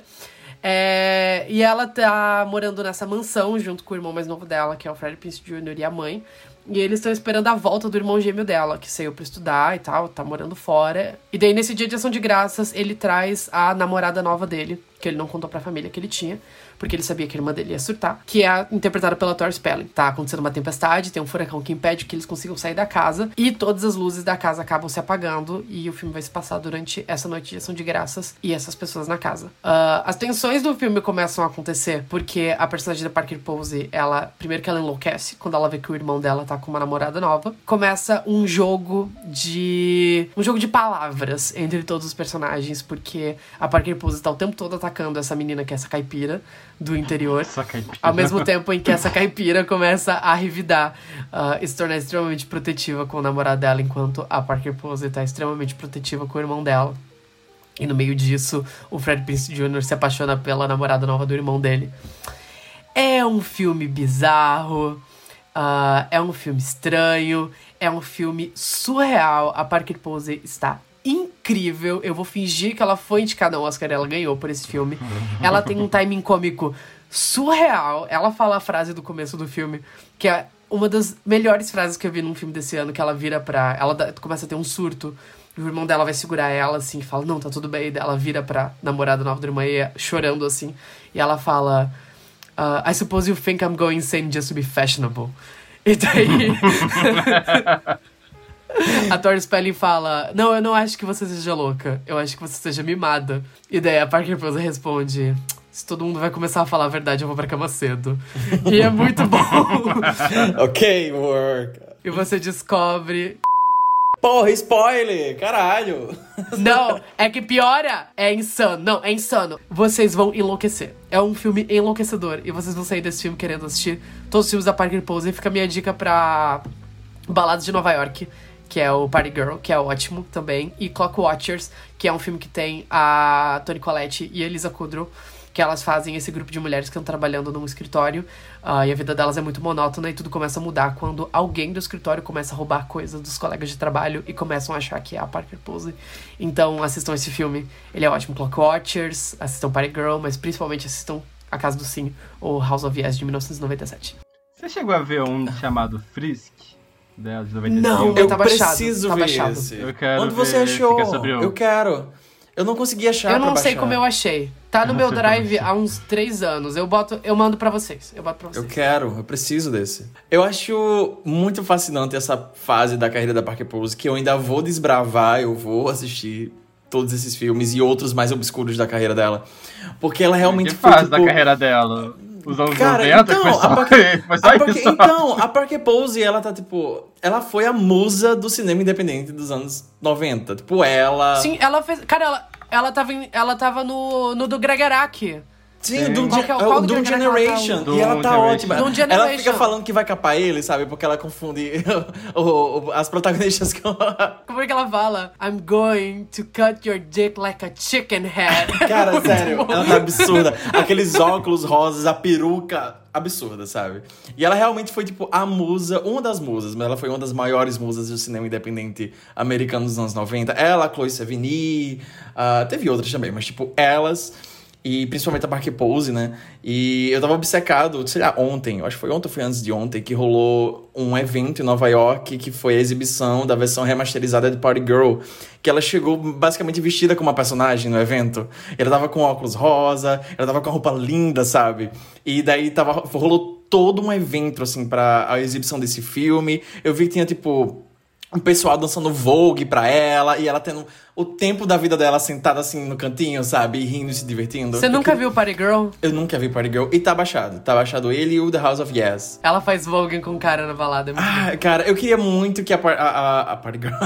eu queria muito que a Parker Pose, ela tivesse meio que essa renascença da carreira dela. Porque não que ela tenha sumido, porque ela, ela sempre foi e ela sempre Não esteve que ela ali. nunca tenha chegado também. É, é isso que tá. E, tipo, recentemente a gente tá vendo, sei lá, a Melanie Linsky, que teve uma carreira um pouco parecida com a dela. A Melanie Linsky tá tendo todo esse. Essa renascença da carreira dela com Yellow Jackets, foi dedicada ao Emmy, a galera tá, tipo, falando mais sobre ela de novo. E eu sinto que a Parker Pose nunca teve esse momento da carreira dela. Ela sempre estava lá, ela sempre serve nas participações muito breves que ela faz em coisas. Tipo, eu não assisti aquela série da HBO The Staircase, mas eu lembro que, tipo, os gays passaram semanas falando sobre ela, falando. lendo um- um uma reportagem da polícia, que era um personagem gay falando, ah, sei lá, I like to rim ass and suck cock, uma coisa assim. Ela fala assim. Os gays passaram semanas falando sobre essa cena, sabe? Tipo, ela sempre rouba a cena. E eu revi Pânico 3 ontem, é absurdo, sabe? Tipo, é uma das maiores performances da carreira dela. E ela que tem performances Da brilhantes. história do cinema, vamos lá. Você não pode me matar, eu sou assassina de facada 3. Tá vendo isso, Dewey? Eu não fumava um ano e meio. Alguém vai ter que pagar por isso, sabe? Alguém vai pagar por isso. Cara, gigante, gigante. You're sabe? obsessed with her and you're obsessed, with her daughter. Easy, Geraldo. Enfim, Parker Pose. Ela sempre, ela sempre vai ter um lugar no coração dos homossexuais, sabe? É incrível, sabe? Ninguém entende ela como a gente. Eu sou maravilhosa. Cada dia. Cadê o George? Você deu fim àquele desgraçado que ficou com o dinheiro dele, não foi? Só dei um fim nele. Mas eu não fiquei com dinheiro. É, ainda dentro do tópico musicais, é, eu gostaria de retroceder alguns anos, 2017 mais precisamente. Grupos de cinema começaram a circular a notícia de que Gabi Amarantos, a grande cantora Gabi Amarantos, eu falo isso sem ironia, eu gosto muito da Gabi Amarantos, é, estaria envolvida num filme que seria sobre uma cantora de brega assassina e o nome do filme seria Serial Kelly. Saiu essa notícia, jogaram isso, aí todo mundo ficou meio assim, pera, o quê? Acharam que era uma piada, aí saíram os personagens oficiais, ficou tipo, o quê? Ficou todo mundo muito animado, e aí nunca mais comentaram sobre isso. Eu tava achando que, tipo, lá, que era algum projeto que foi descartado, coisa do tipo. Mas aí, no final do ano passado, mas eu acho, saiu um trailer do Serial Kelly. Então, tipo, realmente era um projeto, deu um certo tempo no limbo, aparentemente. É, a Gaia Marantos realmente está envolvida no projeto, realmente é a protagonista. E o filme acabou saindo, acho que foi ano passado mesmo. É, e eu demorei tanto pra poder assistir esse filme, porque. Pi! Enfim, não irei contar como eu vi hoje. É, o filme irá contar realmente a história dessa cantora de brega. A gente acompanha várias histórias da carreira dela. É, A gente começa acompanhando ela cantando num bordel. É, ela tem um caso com um cara tipo, que frequenta lá. Esqueci é o apelido dele. Enfim, ela tem um caso com um cara e o filme acompanha, tipo, a, a jornada dela e ela, os assassinatos acaba cometendo no meio do caminho. É, ela não necessariamente mata porque, tipo, por prazer ou psicopatia, geralmente são coisas meio circunstanciais, tipo, um cara que tava devendo dinheiro pra ela, é, tipo, uma, umas testemunhas, tipo, um cara que abusava da irmã dela e tudo mais. E o filme vai acompanhar essa jornada dela, é, enquanto ela tá tentando se tornar uma cantora de brega também. Esse é um filme. Você que existe um pacto silencioso de não comentar mal sobre cinema nacional. É, mas esse é um filme que particularmente me decepcionou bastante. em grande parte por causa do potencial da história, tipo, dos envolvidos no geral.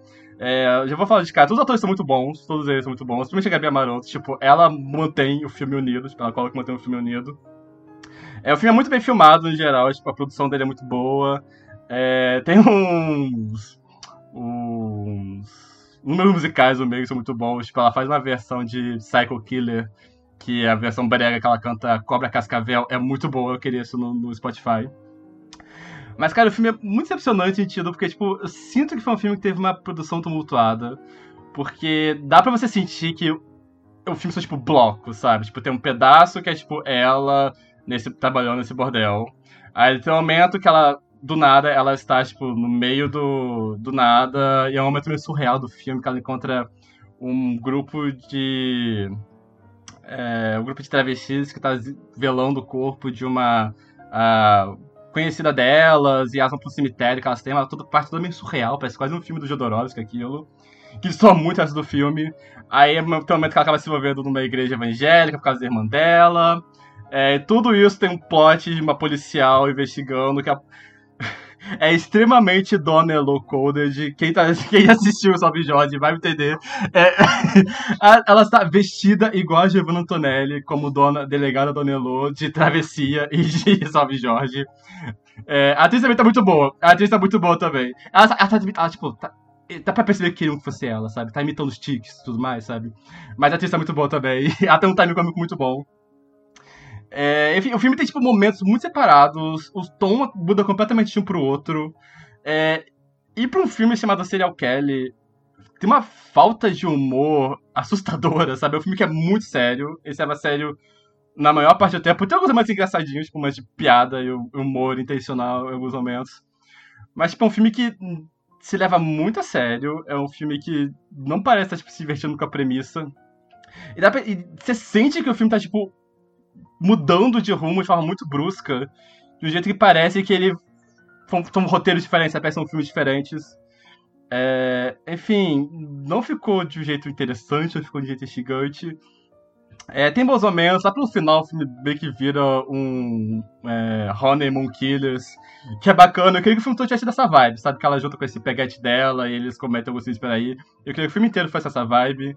É, a primeira cortava o plot da delegada, a atriz é muito boa, só que, tipo, sinceramente, não, não, importa muito. Tem um plot meio, tipo, machismo no meio que ela trabalha, só que nunca é muito bem explorado. É... Enfim, tipo, é um filme que passa a sensação muito confortável tipo, de oportunidade desperdiçada, sabe? Tipo, tem coisas boas o suficiente para ficar triste porque o filme não é melhor, sabe? Mas, enfim, novamente, tipo, a atuação da Gabriel Moreira é muito boa, todos os atores são muito bons, produção é muito boa, mas. Ah, enfim, fiquei por decepcionado com o filme. Eu, infelizmente, não vi o filme ainda. É, mas eu lembro que o meu que fiquei obcecado quando descobri a existência dele, lá nesses primeiros períodos, assim, que tipo, ah, divulgaram tal coisa, tinha tipo duas fotos do filme, uma inclusive é a que tá no pôster da, da, da Gabi Amarantos, assim, com os braços abertos assim, numa porta.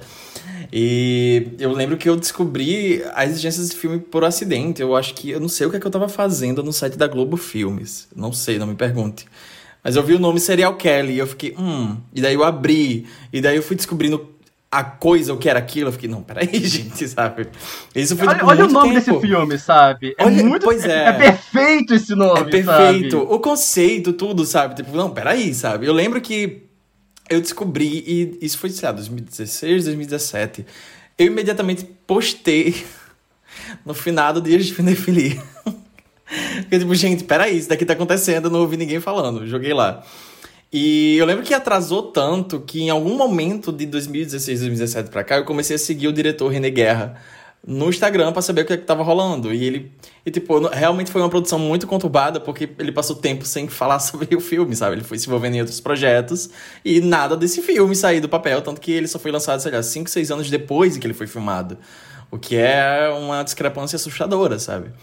É, infelizmente ainda não vi o filme para comentar, mas é, eu fiquei um pouco surpreso, mas não tão surpreso que o Álvaro comentou sobre essa cena da, do bloco das travestis, porque eu queria já recomendar, e eu acho que foi uma piscadela direta do filme para isso, um curta do René Guerra que eu assisti, que é lindo, que é Os Sapatos de Aristeu. E é um curta, acho que tem no YouTube, e é tipo 16, 15, 16, 17 minutos, uma coisa assim. É um curta lindo sobre uh, o velório de uma travesti, uh, que o corpo dela é entregado à família, e a família conservadora, etc., decide enterrar ela sob o nome morto e enterrada como um homem, enfim. E rola toda uma procissão das travestis que eram amigas dela uh, pela cidade, e enfim, é um curta muito lindo, eu assisti na faculdade. E quando o curta terminou, que apareceu o nome dele lá, eu fiquei, caralho, é o diretor do, do Serial Kelly. a qualquer momento. A qualquer momento ele será lançado.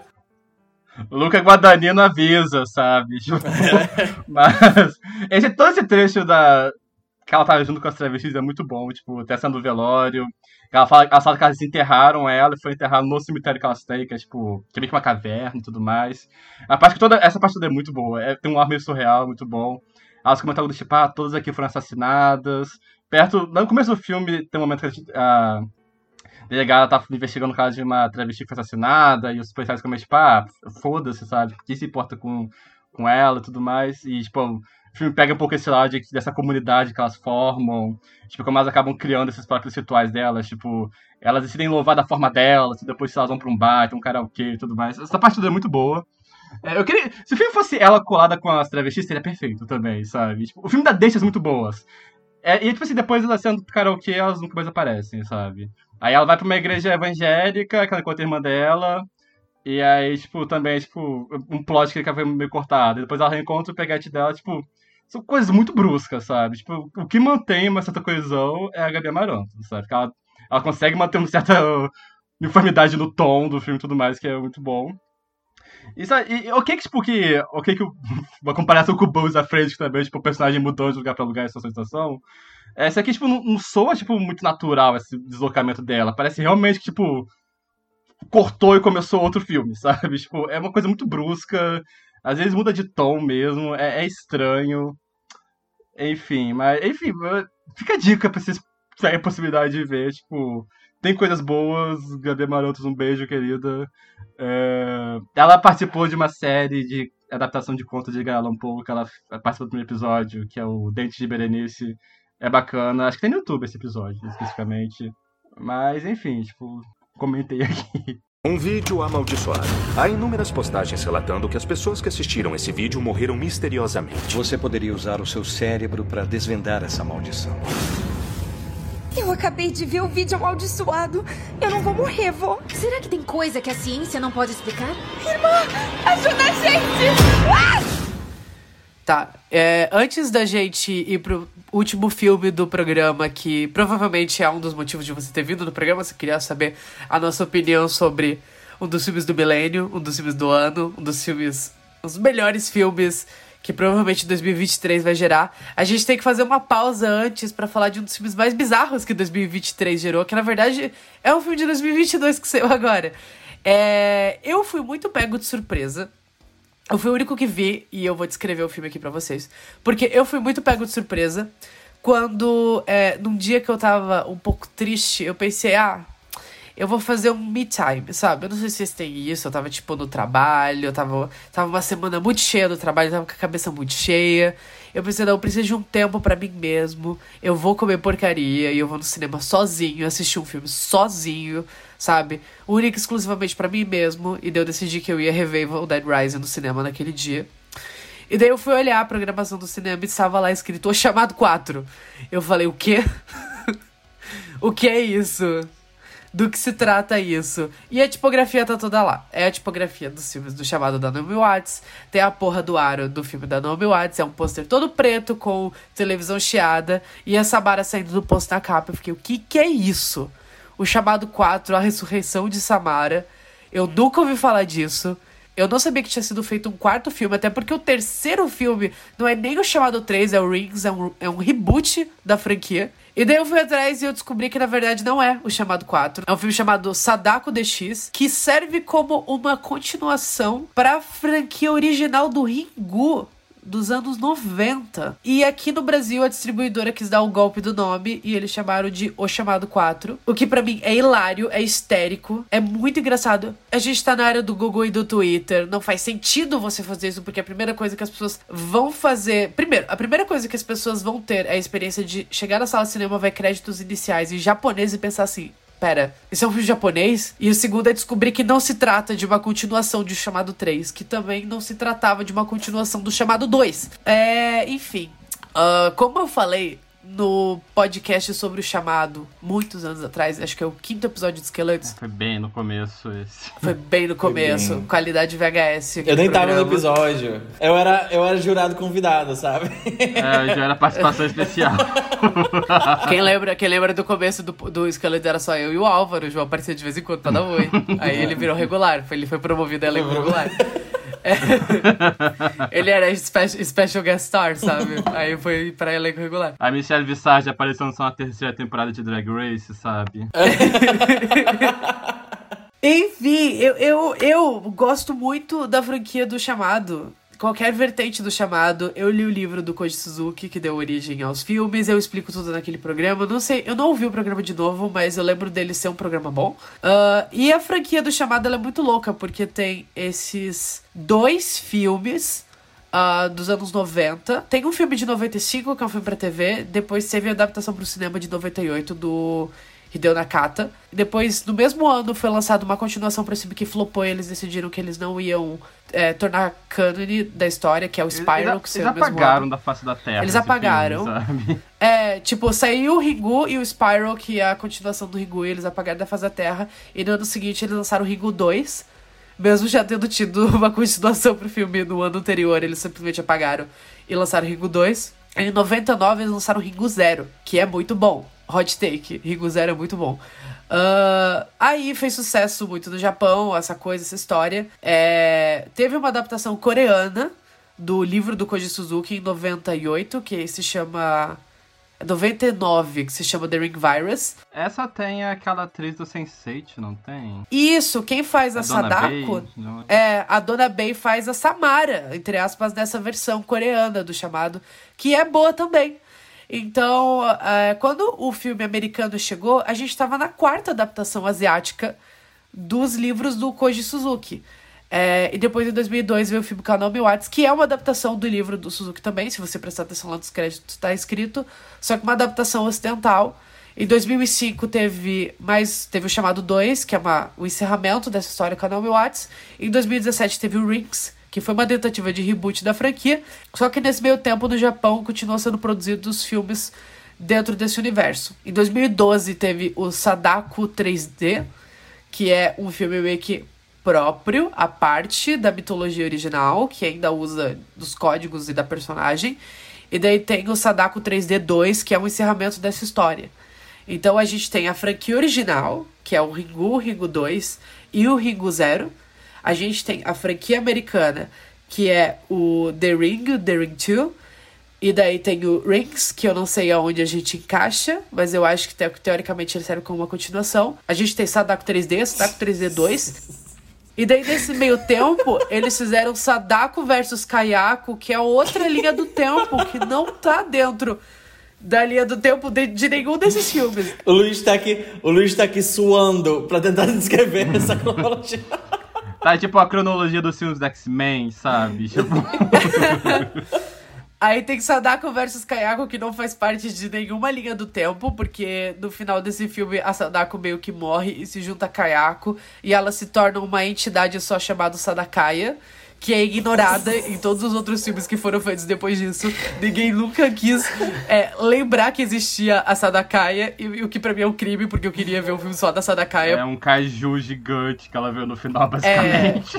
É um olho de, de cabelo. Cabelo. é muito estranho. Definitivamente é um filme, assistam Sadako vs Kayako. Não, Não é bom, mas é divertido. Então, é, mas enfim. Em 2019, eu acho que a gente teve a entrada mais respeitosa dessa franquia. Porque eles chamaram o Hideo Nakata, que é o diretor do Ringu e do Ringu 2, e do excelente Água Negra, que também é baseado no livro do Koji Suzuki. Em 2019 teve o filme Sadako, o nome do filme é só Sadako, que ignora toda essa putaria e ele serve como uma continuação realmente pra história. E é bom. Hot Take é bom, mas é só bom. Não é ótimo. Não é ruim, é bom, sabe? É, é um três estrelas ali bonitinho, tem umas cenas assustadoras. E daí, eles decidiram ignorar esse filme e fazer mais um filme depois que ignorava esse filme também. E que ignorava todos os outros filmes e que serve como uma continuação pros filmes originais do Hideo é, Nakata, que se chama Sadako DX. E daí a distribuidora brasileira pensou, ok, vamos lançar com o chamado 4. E daí eu fui e a sessão estava lotada de pessoas que eu realmente parei e me perguntei, essas pessoas sabem que estão vindo assistir um filme japonês, que não tem nada a ver com o chamado? Explicado toda a lambança, que é a cronologia desses filmes japoneses do chamado, é, eu quero contar para vocês tudo o que acontece nesse filme. Não acontece muita coisa nesse filme, mas acontece bastante coisa nesse filme e eu quero fazer um, um, grande, um grande resumo do que acontece no chamado 4, porque eu sei que nem o João nem o Álvaro vão assistir esse filme. E eu sei que uma parte do nosso público também não vai assistir esse filme. Então, se você não quer saber o que acontece nesse filme, é, você pode ir na descrição desse episódio que tem a minutagem do próximo tópico que vai encerrar o programa, que é o Mafemama. Mas se você quiser saber do que se trata o chamado 4 e você quiser ouvir um resumo vindo da minha voz aveludada sobre tudo o que acontece no chamado 4, e vai ser um pouco rápido, porque é um filme que acontece muita coisa, mas não, é, você pode ficar. Eu vou dar aqui o tempinho de você pular. Ok, vamos lá. É, Sadako DX é, conta a história dessa menina com um QI de 200, que eles falam muitas vezes que ela tem um QI de 200, que ela é tipo Sherlock, da série Sherlock do Benedict Cumberbatch, sabe? Uh, ela age igual o Sherlock do Benedict Cumberbatch. E o filme abre com ela olhando o Twitter, e o Twitter é muito importante para esse universo. Uh, mesmo que eles não, não queiram chamar de Twitter, eles chamam de Twister. Só que tem a logo do Twitter e a timeline é igual a do Twitter. Abre com ela olhando o Twitter. O perafone. o perafone. e daí tá passando uma notícia sobre uma morte misteriosa. E tem várias pessoas morrendo no Japão, através de, de alguma forma. E tem esse medo de um novo vírus que pode estar nascendo é, no Japão, principalmente pós-Covid. Uh, eles estão preocupados com essas mortes repentinas que têm acontecido. Então essa menina com o QI de 200, porque eles repetem muitas vezes no filme que ela tem um QI de 200, ela é meio que uma celebridade, uma influencer, assim, sabe? Tipo, ela, é, ela era uma... A época que os verificados do Twitter significavam alguma coisa, ela é uma verificada do Twitter. E daí ela é chamada para participar desse programa meio sensacionalista para debater com padre, um pastor japonês. Eu não sei o que, que ele é exatamente, o filme não explica, mas ele usa aquelas roupas super tradicionalistas japonesas, sabe? é, programa de televisão para debater se o que está acontecendo existe explicação lógica ou está relacionado à lenda urbana do vídeo amaldiçoado é, que matava pessoas. E eles ficam se referindo a algo que aconteceu 20 anos atrás. Uh, que pode estar relacionado a uma evolução disso, mas nunca é dito o que aconteceu 20 anos atrás. A gente sabe que são os filmes de Ringo, na verdade, que eles estão se referindo, né? Mas enfim, ela vai para esse programa debater com esse. O religioso. O religioso. O religioso. E ela tá lá como a, a cientista, e o filme já abre com o debate deles. Do, do cara falando, então, é uma maldição que tá aí. E 20 anos atrás essa maldição levava 7 dias para te matar, mas agora ela leva 24 horas se você assistir esse vídeo amaldiçoado. E isso vai acabar com a humanidade inteira, eventualmente. Isso está acontecendo. This is happening, people. Ele fica assim no palco, sabe? Ele faz um discurso. E daí, quando ele fala isso, tipo, você fica pensando, ok, eles trataram uma pessoa com QI de 200 para debater com esse lunático, porque o personagem é pintado como um lunático. E ela fala, hum, eu acho que não, na verdade, eu acho que tem uma explicação científica para isso. Aí ele fala, ai, mas o que, como você explica pessoas que viram o vídeo morrendo? Ela fala, ai, foi placebo, tá ligado? As pessoas viram o vídeo. E daí deu as 24 horas, elas ficaram malucas morrer. Ela fala isso. Tão simples. Fala, okay. É muito simples.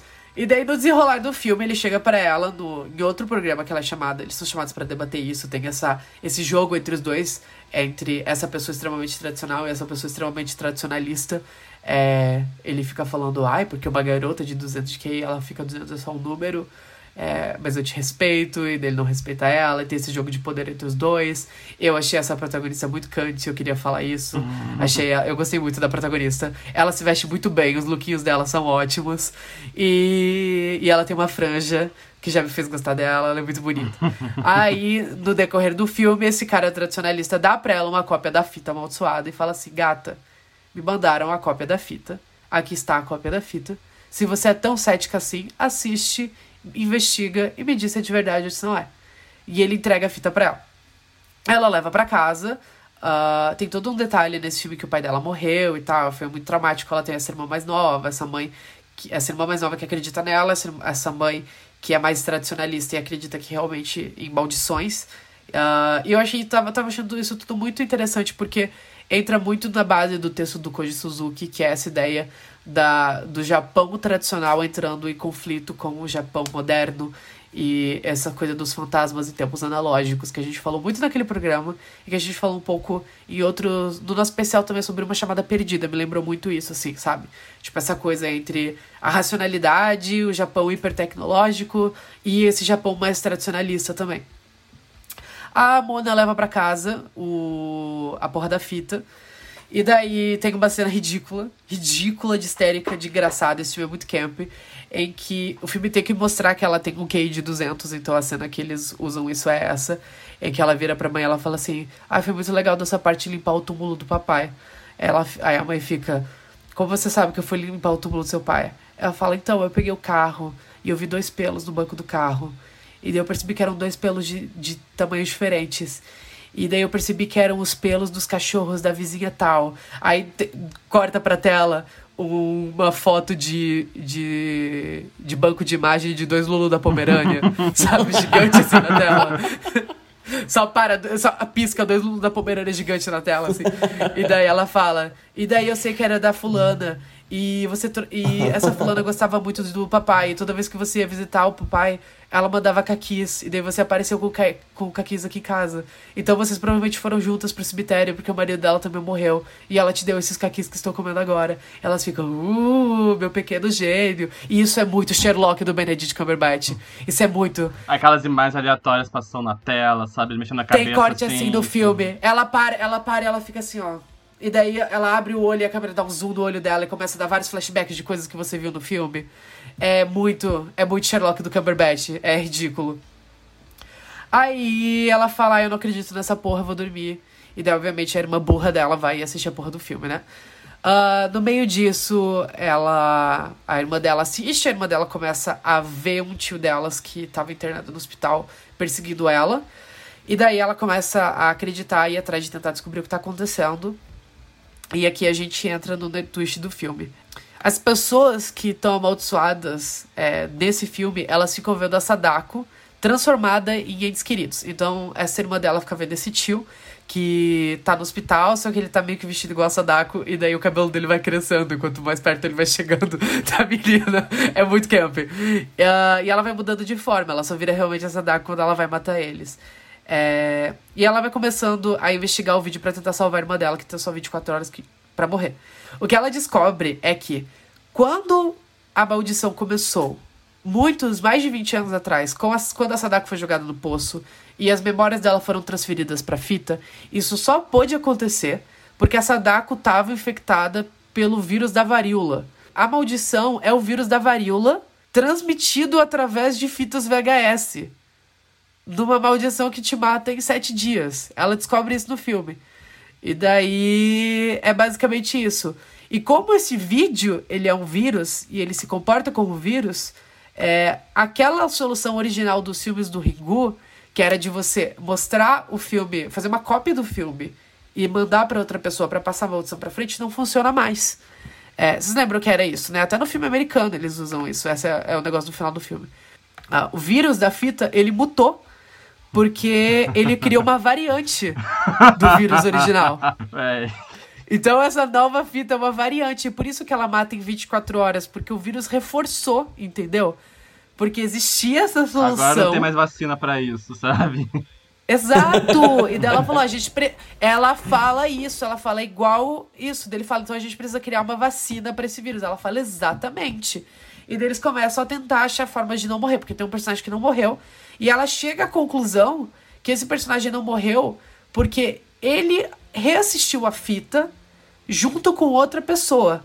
Então ela acha que agora não é só você fazer uma cópia da fita e passar para outra pessoa. Você precisa fazer uma cópia da fita e assistir junto com outra pessoa ou com mais pessoas pro vírus espalhar.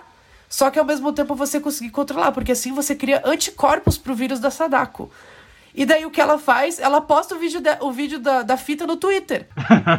Mas ela tem um QI de 200. E ela posta e ela fala: então assistam com várias pessoas que vai ficar tudo bem. E daí, uma das pessoas que assiste com ela, que é esse cara, tipo, tradicionalista, ele morre no meio do filme. E ela fica, caralho, então não era isso. Não é verdade. e daí ela percebe que ela fez merda. E daí ela vai tentar apagar o vídeo do Twitter e o vídeo não dá pra ser, não dá pra ser apagado do Twitter. Nesse meio tempo tem a história desse hacker que é um germofóbico. Que fica, tipo, preso dentro, tá preso dentro de casa há muito tempo, ele não consegue sair de casa, que tá ajudando ela. E ele não gosta de se identificar e tal, porque ele é germofóbico, então ele só aparece em chamada de vídeo usando um filtro de gatinho. E eles ficam chamando ele de é, gato listrado, alguma coisa É o assim. L de Death Note. É, Então. ele é o L de Death Note, é. É. Ok, tá, tem essa nova variante do vírus da Sadako. E ele- ela precisa descobrir essa forma de criar anticorpos pro vírus, né? Ah, e daí ela descobre que pra criar os anticorpos pro vírus é igual uma vacina. Você precisa criar, é, você precisa é, introduzir o vírus no seu corpo para criar esses anticorpos. E daí ela descobre que aquele menino só sobreviveu porque ele viu o vídeo de novo, e ela só sobreviveu porque ela viu o vídeo de novo dentro do período de 24 horas, que é o período que mata as pessoas. Então o que você precisa fazer é reassistir o vídeo a cada 24 horas. Todos os dias da sua vida. Porque aí ela não vai te pegar. E daí o filme termina com uma montagem muito divertida de todos os personagens a cada 24 horas, assim, reassistindo o filme juntos por videochamada. Enquanto a Sadako fica olhando eles. E daí a- a- os créditos finais é os créditos subindo, com eles dando play no vídeo juntos e fazendo piadinha do tipo: Ai, você pegou coisa? Ah, é, dá play no vídeo. Ai, tá acabando a bateria do meu celular. E daí tá lá os fantasmas indo atrás. Porque agora eles têm que conviver com esses fantasmas, tipo It Follows, que fica todo dia. E daí, como um dos fantasmas que fica aparecendo pra mãe da, da protagonista é o pai dela, eles começam a servir chá pro fantasma, sabe? E daí elas sentam todas, sentam todo mundo igual uma família pra assistir o vídeo amaldiçoado a cada 24 horas.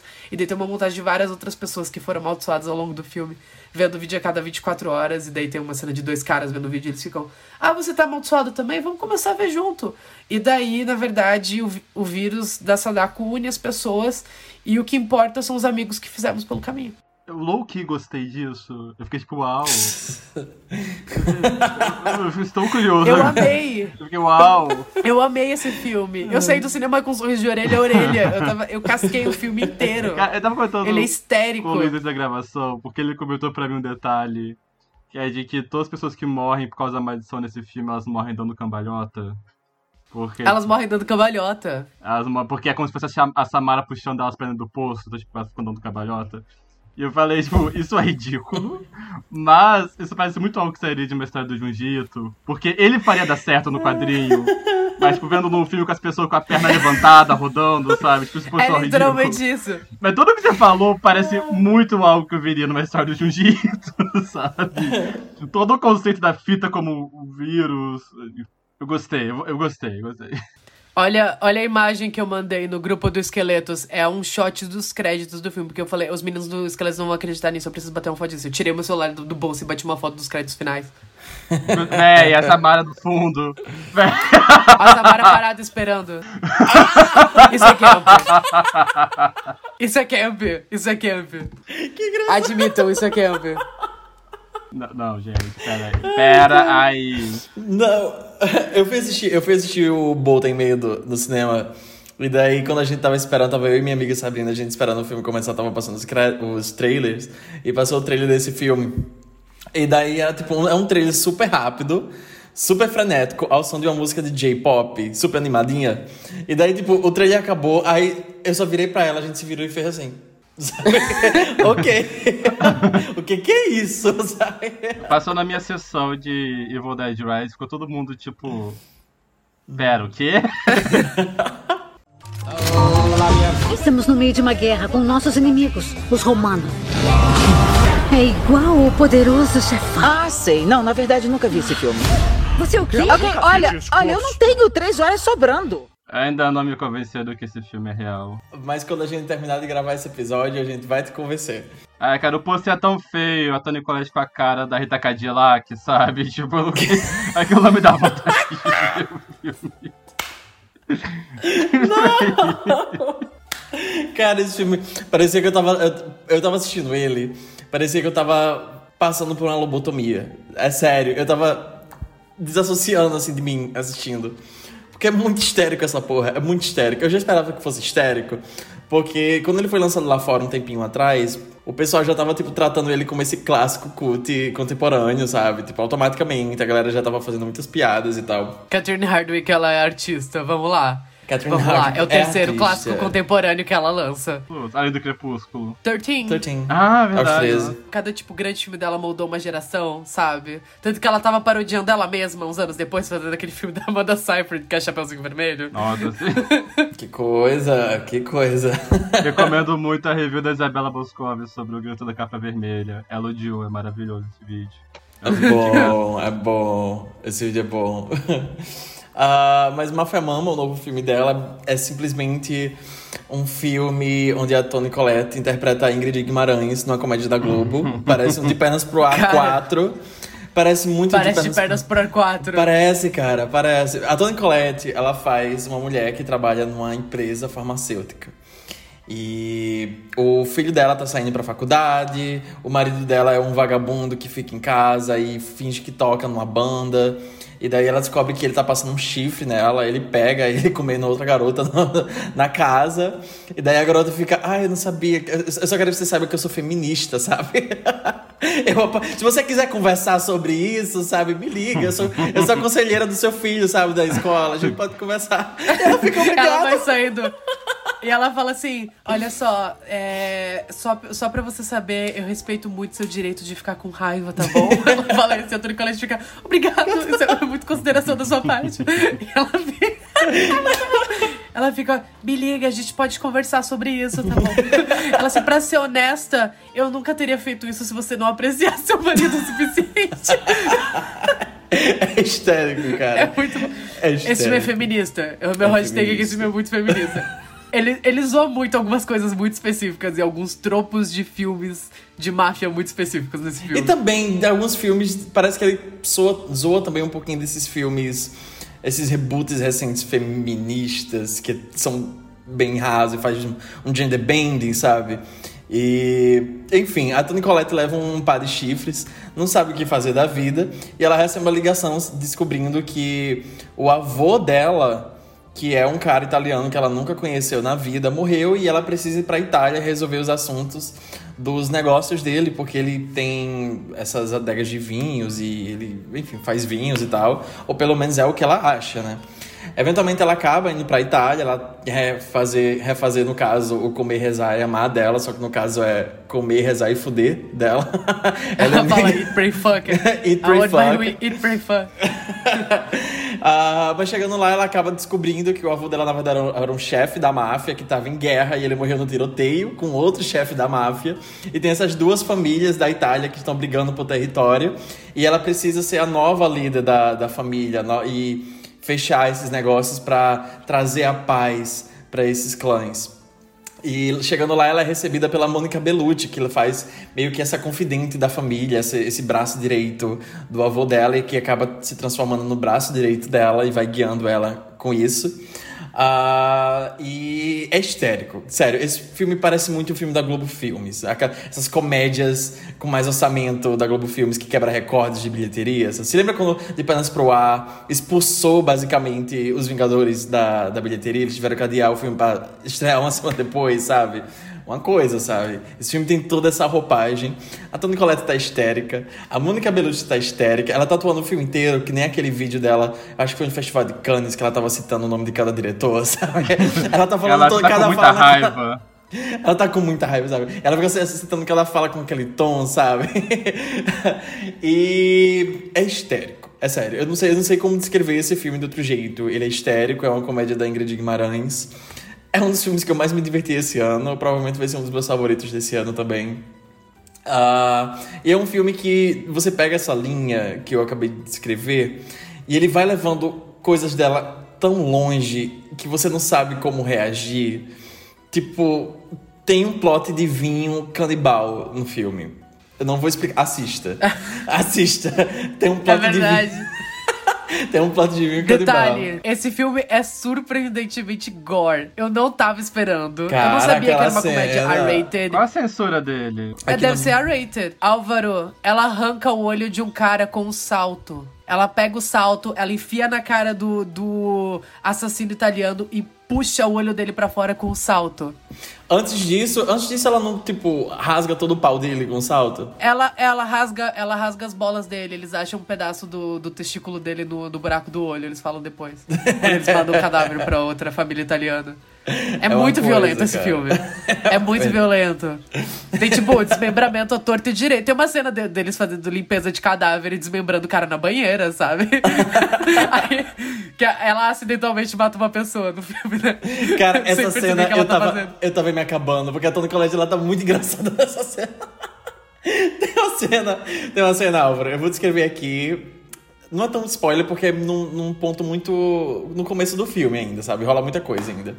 Tem meio que esse outro chefe do da outra família que herdou também, porque o avô dela e meio que o velho dessa outra família morreram no mesmo tiroteio. Então ela herdou as, as, as rédeas dessa família e esse outro cara que é novo, novo entre aspas, assim, da idade dela, herdou da outra família. Eles são os rivais diretos e eles têm que fazer esse negócio. Ah, e eles marcam um jantar. E ela vai, tipo, com todas as negociações anotadas no- nas notas do celular, sabe? Porque eles só falaram, tipo, ó, você chega lá e você vai dizer, não, eu vou oferecer tal terra, tal terra, tal terra. E é isso, sabe? A gente fica em paz. Só que ele tá com o plano de envenenar ela. E ela quer muito dar pra ele, porque faz muito tempo que ela não dá. Três anos! Três anos? Três anos! Três anos. Três anos sem dar. Três anos sem dar. E ela quer muito dar pra. E ele é muito gostoso, sabe? É um italiano gostoso. Então eles vão pro quarto. Ela, ah, eu tô me mijando, vou no banheiro. Ele vai, coloca veneno no copo dela, na taça dela. Ele vai, ele vai servir limoncello pra ela. Limoncello. Qual é a piada do limoncello? Que ele fala, tipo, você gosta de limoncello? E aí ela fala gelatina de alguma coisa, sabe? Ela confunde, enfim. enfim, ela vai no banheiro, ele bota veneno na taça dela, e daí quando volta, ela O veneno troca. que tava escondido no cu dele. Tem No esse cu detalhe, que dele? ele tira a- Isso! É verdade, porque o- Porque o- os guarda-costas dela revistam ele. E daí ele, ele, ele tira a garrafa de veneno que ele escondeu no cu. Ele bota no limoncello dela. Só que pra diferenciar os copos, ele coloca menos do dele. Igual aquela novela, que eu esqueci o nome. Ah, Alma Gêmea. Isso acontece em Alma Gêmea, né? É Alma Gêmea. Que ela bota e, e a- o garçom vai lá e Finalmente os o refrescos, né? Finalmente os refrescos. Ai, cara. E daí, tipo, ela acaba trocando as taças, só que sem saber que tava com veneno, só porque, tipo, ela tava com medo de não gostar da bebida. Daí ela pegou que tinha menos, sabe? Pra, tipo, fazer a linha. Só que ela não sabia que tava envenenada. E ele fala: Ó, eu acabei de colocar veneno, você vai morrer agora, em alguns minutos. Os seus pulmões vão parar. E ela. "Ah!" E ela começa a soltar, sabe? Ela se joga no chão. Ela cai no chão. Ela se joga no chão. Cara, é muito engraçado. É muito física essa cena. Porque Toni Collette, ela tá se divertindo de um jeito que eu acho que fazia tempo que ela não se divertia no filme. E, e a cena vai tendo essa troca, sabe? Até ela perceber que ela tá bem e ele que tá morrendo. E aí rola o desmembramento, etc. Esse filme é histérico. É sério, é muito histérico. Tem o detalhe que ele tá, tipo, segurando ela no chão pra ela não gritar com a mão na boca dela. E ela, e ela e dele fica falando, não, porque você pode falar que não, mas sei que você vai buscar vingança, porque é, sempre acaba é, voltando pra vingança, igual o Vitor Corleone fez. Aí ela com a mão dele na boca, ela só faz assim, ó. Eu não vi o Poderoso Chefão, sabe? E daí ele fala, não, isso é do Poderoso Chefão 2. Tem uma piada recorrente desse filme sobre os filmes do Poderoso Chefão e como ela não quer assistir os filmes do Poderoso Chefão. É muito engraçado, cara. Ah, mas é óbvio que tem. Ela vai ler o resumo do Wikipedia pra, pra poder entender a referência das famílias italianas. É camp, é camp, é Italian camp. É especificamente Italian camp. Cara, a Catherine Hardwick, ela merece uma carreira. Ela merece uma carreira linda, sabe? Ela tem uma carreira linda. Ela, ela é a nossa menina, ela, o que ela construiu até aqui, sabe? O império de Catherine Hardwick. E eu fico muito triste que esse filme deu uma puta de uma flopada lá fora. Porque ele foi caro, ele custou tipo uns 35 milhões e ele arrecadou 5. então, assim, sabe? Tópico É é- Boys e- Afraid, é- sabe? Tópico Boys Afraid. E, e esse filme é gigante, ele é muito bem produzido, tipo, as locações são enormes, tem umas cenas de ações muito grandes que envolvem, tipo, umas panorâmicas enormes. E Hot Take, a Catherine Hardwick dirige bem, esse filme é bem dirigido. Mesmo que ele, tipo, ele galhofa e tal, as cenas de ação são bem dirigidas. Elas são melhores que alguns filmes aí que você não consegue entender o que tá acontecendo. Não, nesse filme você consegue entender tudo o que tá acontecendo. Porque é tudo muito fluido. E eu gostei muito desse filme. Eu achei que eu ia, ia ser aquela coisa do tipo, eu vou ver pela piada e eu vou dar cinco estrelas pela piada, sabe? Tipo, esses filmes meio pós-irônicos. Que a gente tem essa coisa meio de ser meio pós-irônica às vezes, sabe? Do tipo, ah, é ruim. Eu sei que é ruim, eu vou dar play sabendo que é ruim. E vai ser Eu isso. Vou comentar melhor que Cidadão Kane, sabe? É, exato. Eu vou falar melhor que o Poderoso Chefão. Eu fiz essa piada, ela é muito fácil, ela deu muito certo, deu quase 400 likes, sabe? é uma piada muito fácil de se fazer. Só que eu legitimamente achei esse filme muito bom. Então, Mafia Mama, selinho fresh do Esqueleto no Armário, Álvaro, você precisa assistir. É histérico de engraçado. E ele realmente parece um filme da Globo Filmes. O pôster.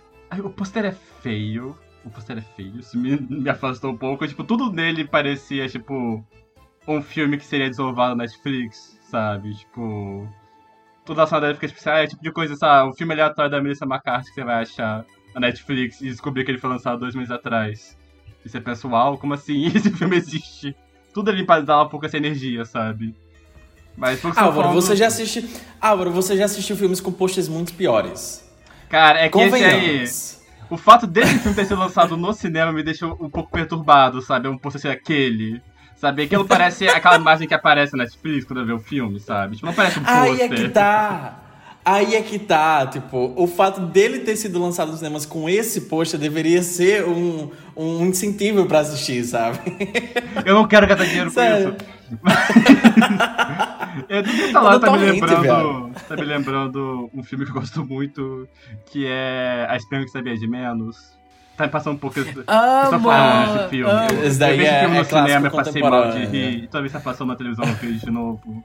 Sabe, eu gosto muito Tem essa energia. Esse também foi um que achei surpreendentemente violento quando eu vi. Tipo, tinha gente sendo esfaqueada, ele levando tiro e tudo mais. Eu vi com a minha mãe, ela ficou Sabe uma cena do filme que eu adoro? Quando ela pega o, o celular do assassino de aluguel e deles começa a passar num telão pra tentar descobrir lá o lance que tá acontecendo. De repente começa a passar foto de pau. Ah, no Sim, no cara. Esquerdo que você vê de menos, No sim. telão do... Foi um, Sim. uma cena de ereção, sabe? Que tipo, uau!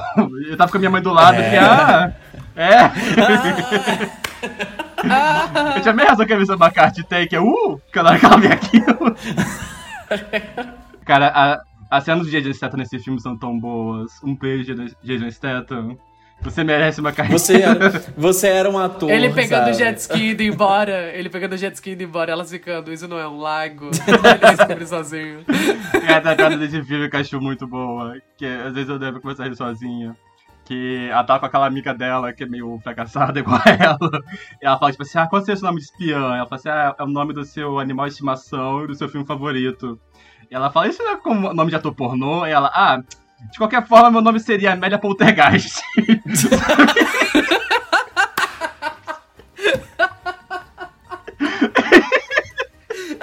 e ela tenta usar isso uma hora no filme, o pessoal fica, o quê? Esse filme fez todo pela comunidade.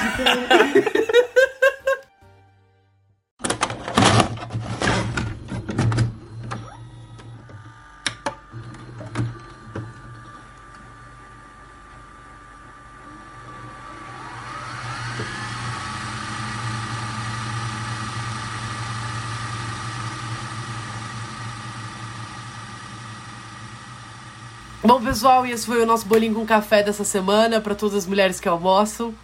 É, nós não vamos rir. É, esse foi o Esqueletos no Armário. Você pode seguir a gente em qualquer rede social, arroba esqueletosgays. Se você quiser, você pode conferir o nosso site, que é esqueletosnoarmário.com. Inclusive, leia um texto que o Yuri Celico escreveu para Boys Afraid, porque é muito bom. Ah, o Yuri escreve muito bem, ele escreveu pra caralho aquele texto, então vão lá ler vão dar um likezinho lá. E se você gostar do nosso projeto e quiser ajudar a gente a produzir a nossa própria versão de company, a nossa própria montagem de company, é apoia.se barra. Se você quiser me encontrar, você me encontra no Instagram com machadoelue. E eu tenho um segundo Instagram que eu posto foto de mídia física, que é coisascabrosa. E no Twitter eu sou escrabroso. É, eu sou Álvaro, se quiser me seguir no Twitter, arroba Gueiracula98. No Instagram tem um perfil para comentar sobre terror, que é Gueiracula Underline. E eu também tenho um outro perfil para ficar postando imagens de locais LGBTs em filmes, que é bargay todo seu. Eu sou o João, se vocês quiserem me achar no Twitter, arroba JON3TO, no Instagram, arroba joneto89, e eu tenho também um perfil profissional, arroba design, é um perfil que eu posto meus posts, eu sou designer e eu faço posts de filmes, então vão lá engajar um pouquinho, se vocês quiserem compartilhar, comentar, é isso. E agora a gente quer fazer o nosso bloco de agradecimento aos apoiadores. Então, muito obrigada ao Cristiano Coelho Souza, ao Rodrigo Ribeiro, a Maísa Bernardo, o Yuri Cortes Quideira, o Felipe Maza, a Juliana Auler Matheus Rodrigues, a Natália Menghini, a Pietra Vans, o Micaele Felício, o Pedro Rosa Rodrigues, o Marcos Godin, o Dalmo Fernandes, o Matheus Araújo, a Giane Paiva Lopes, o Rúnio, a Ramona Fontinelli, a Marcela Blas, a Thaís Campos Araújos, o Renan Barbosa de Faria, a Isabelle Pereira da Rocha Araújo, a Monize Santos, o Gabriel Leal, a Tabata Marinzec, a Juliana Mizumi, o Diogo Gregório Burilho, o Bruno Fedato Barbosa, o Pedro Galvão, a Luísa Lacombe, o Leonardo Molina, o Igor Pinheiro Pereira Santos, o Thiago de Páscoa Oliveira, a Gabriela Cabral e o Arthur Acelino. Um beijo, queridos, vocês. Um beijo pra São todos. uns amores, vocês mantêm a máquina funcionando, vocês pagam o meu tarja preta. Continue aqui com a gente. Até semana que vem. Um beijo, obrigado por acreditarem no projeto. Um beijo.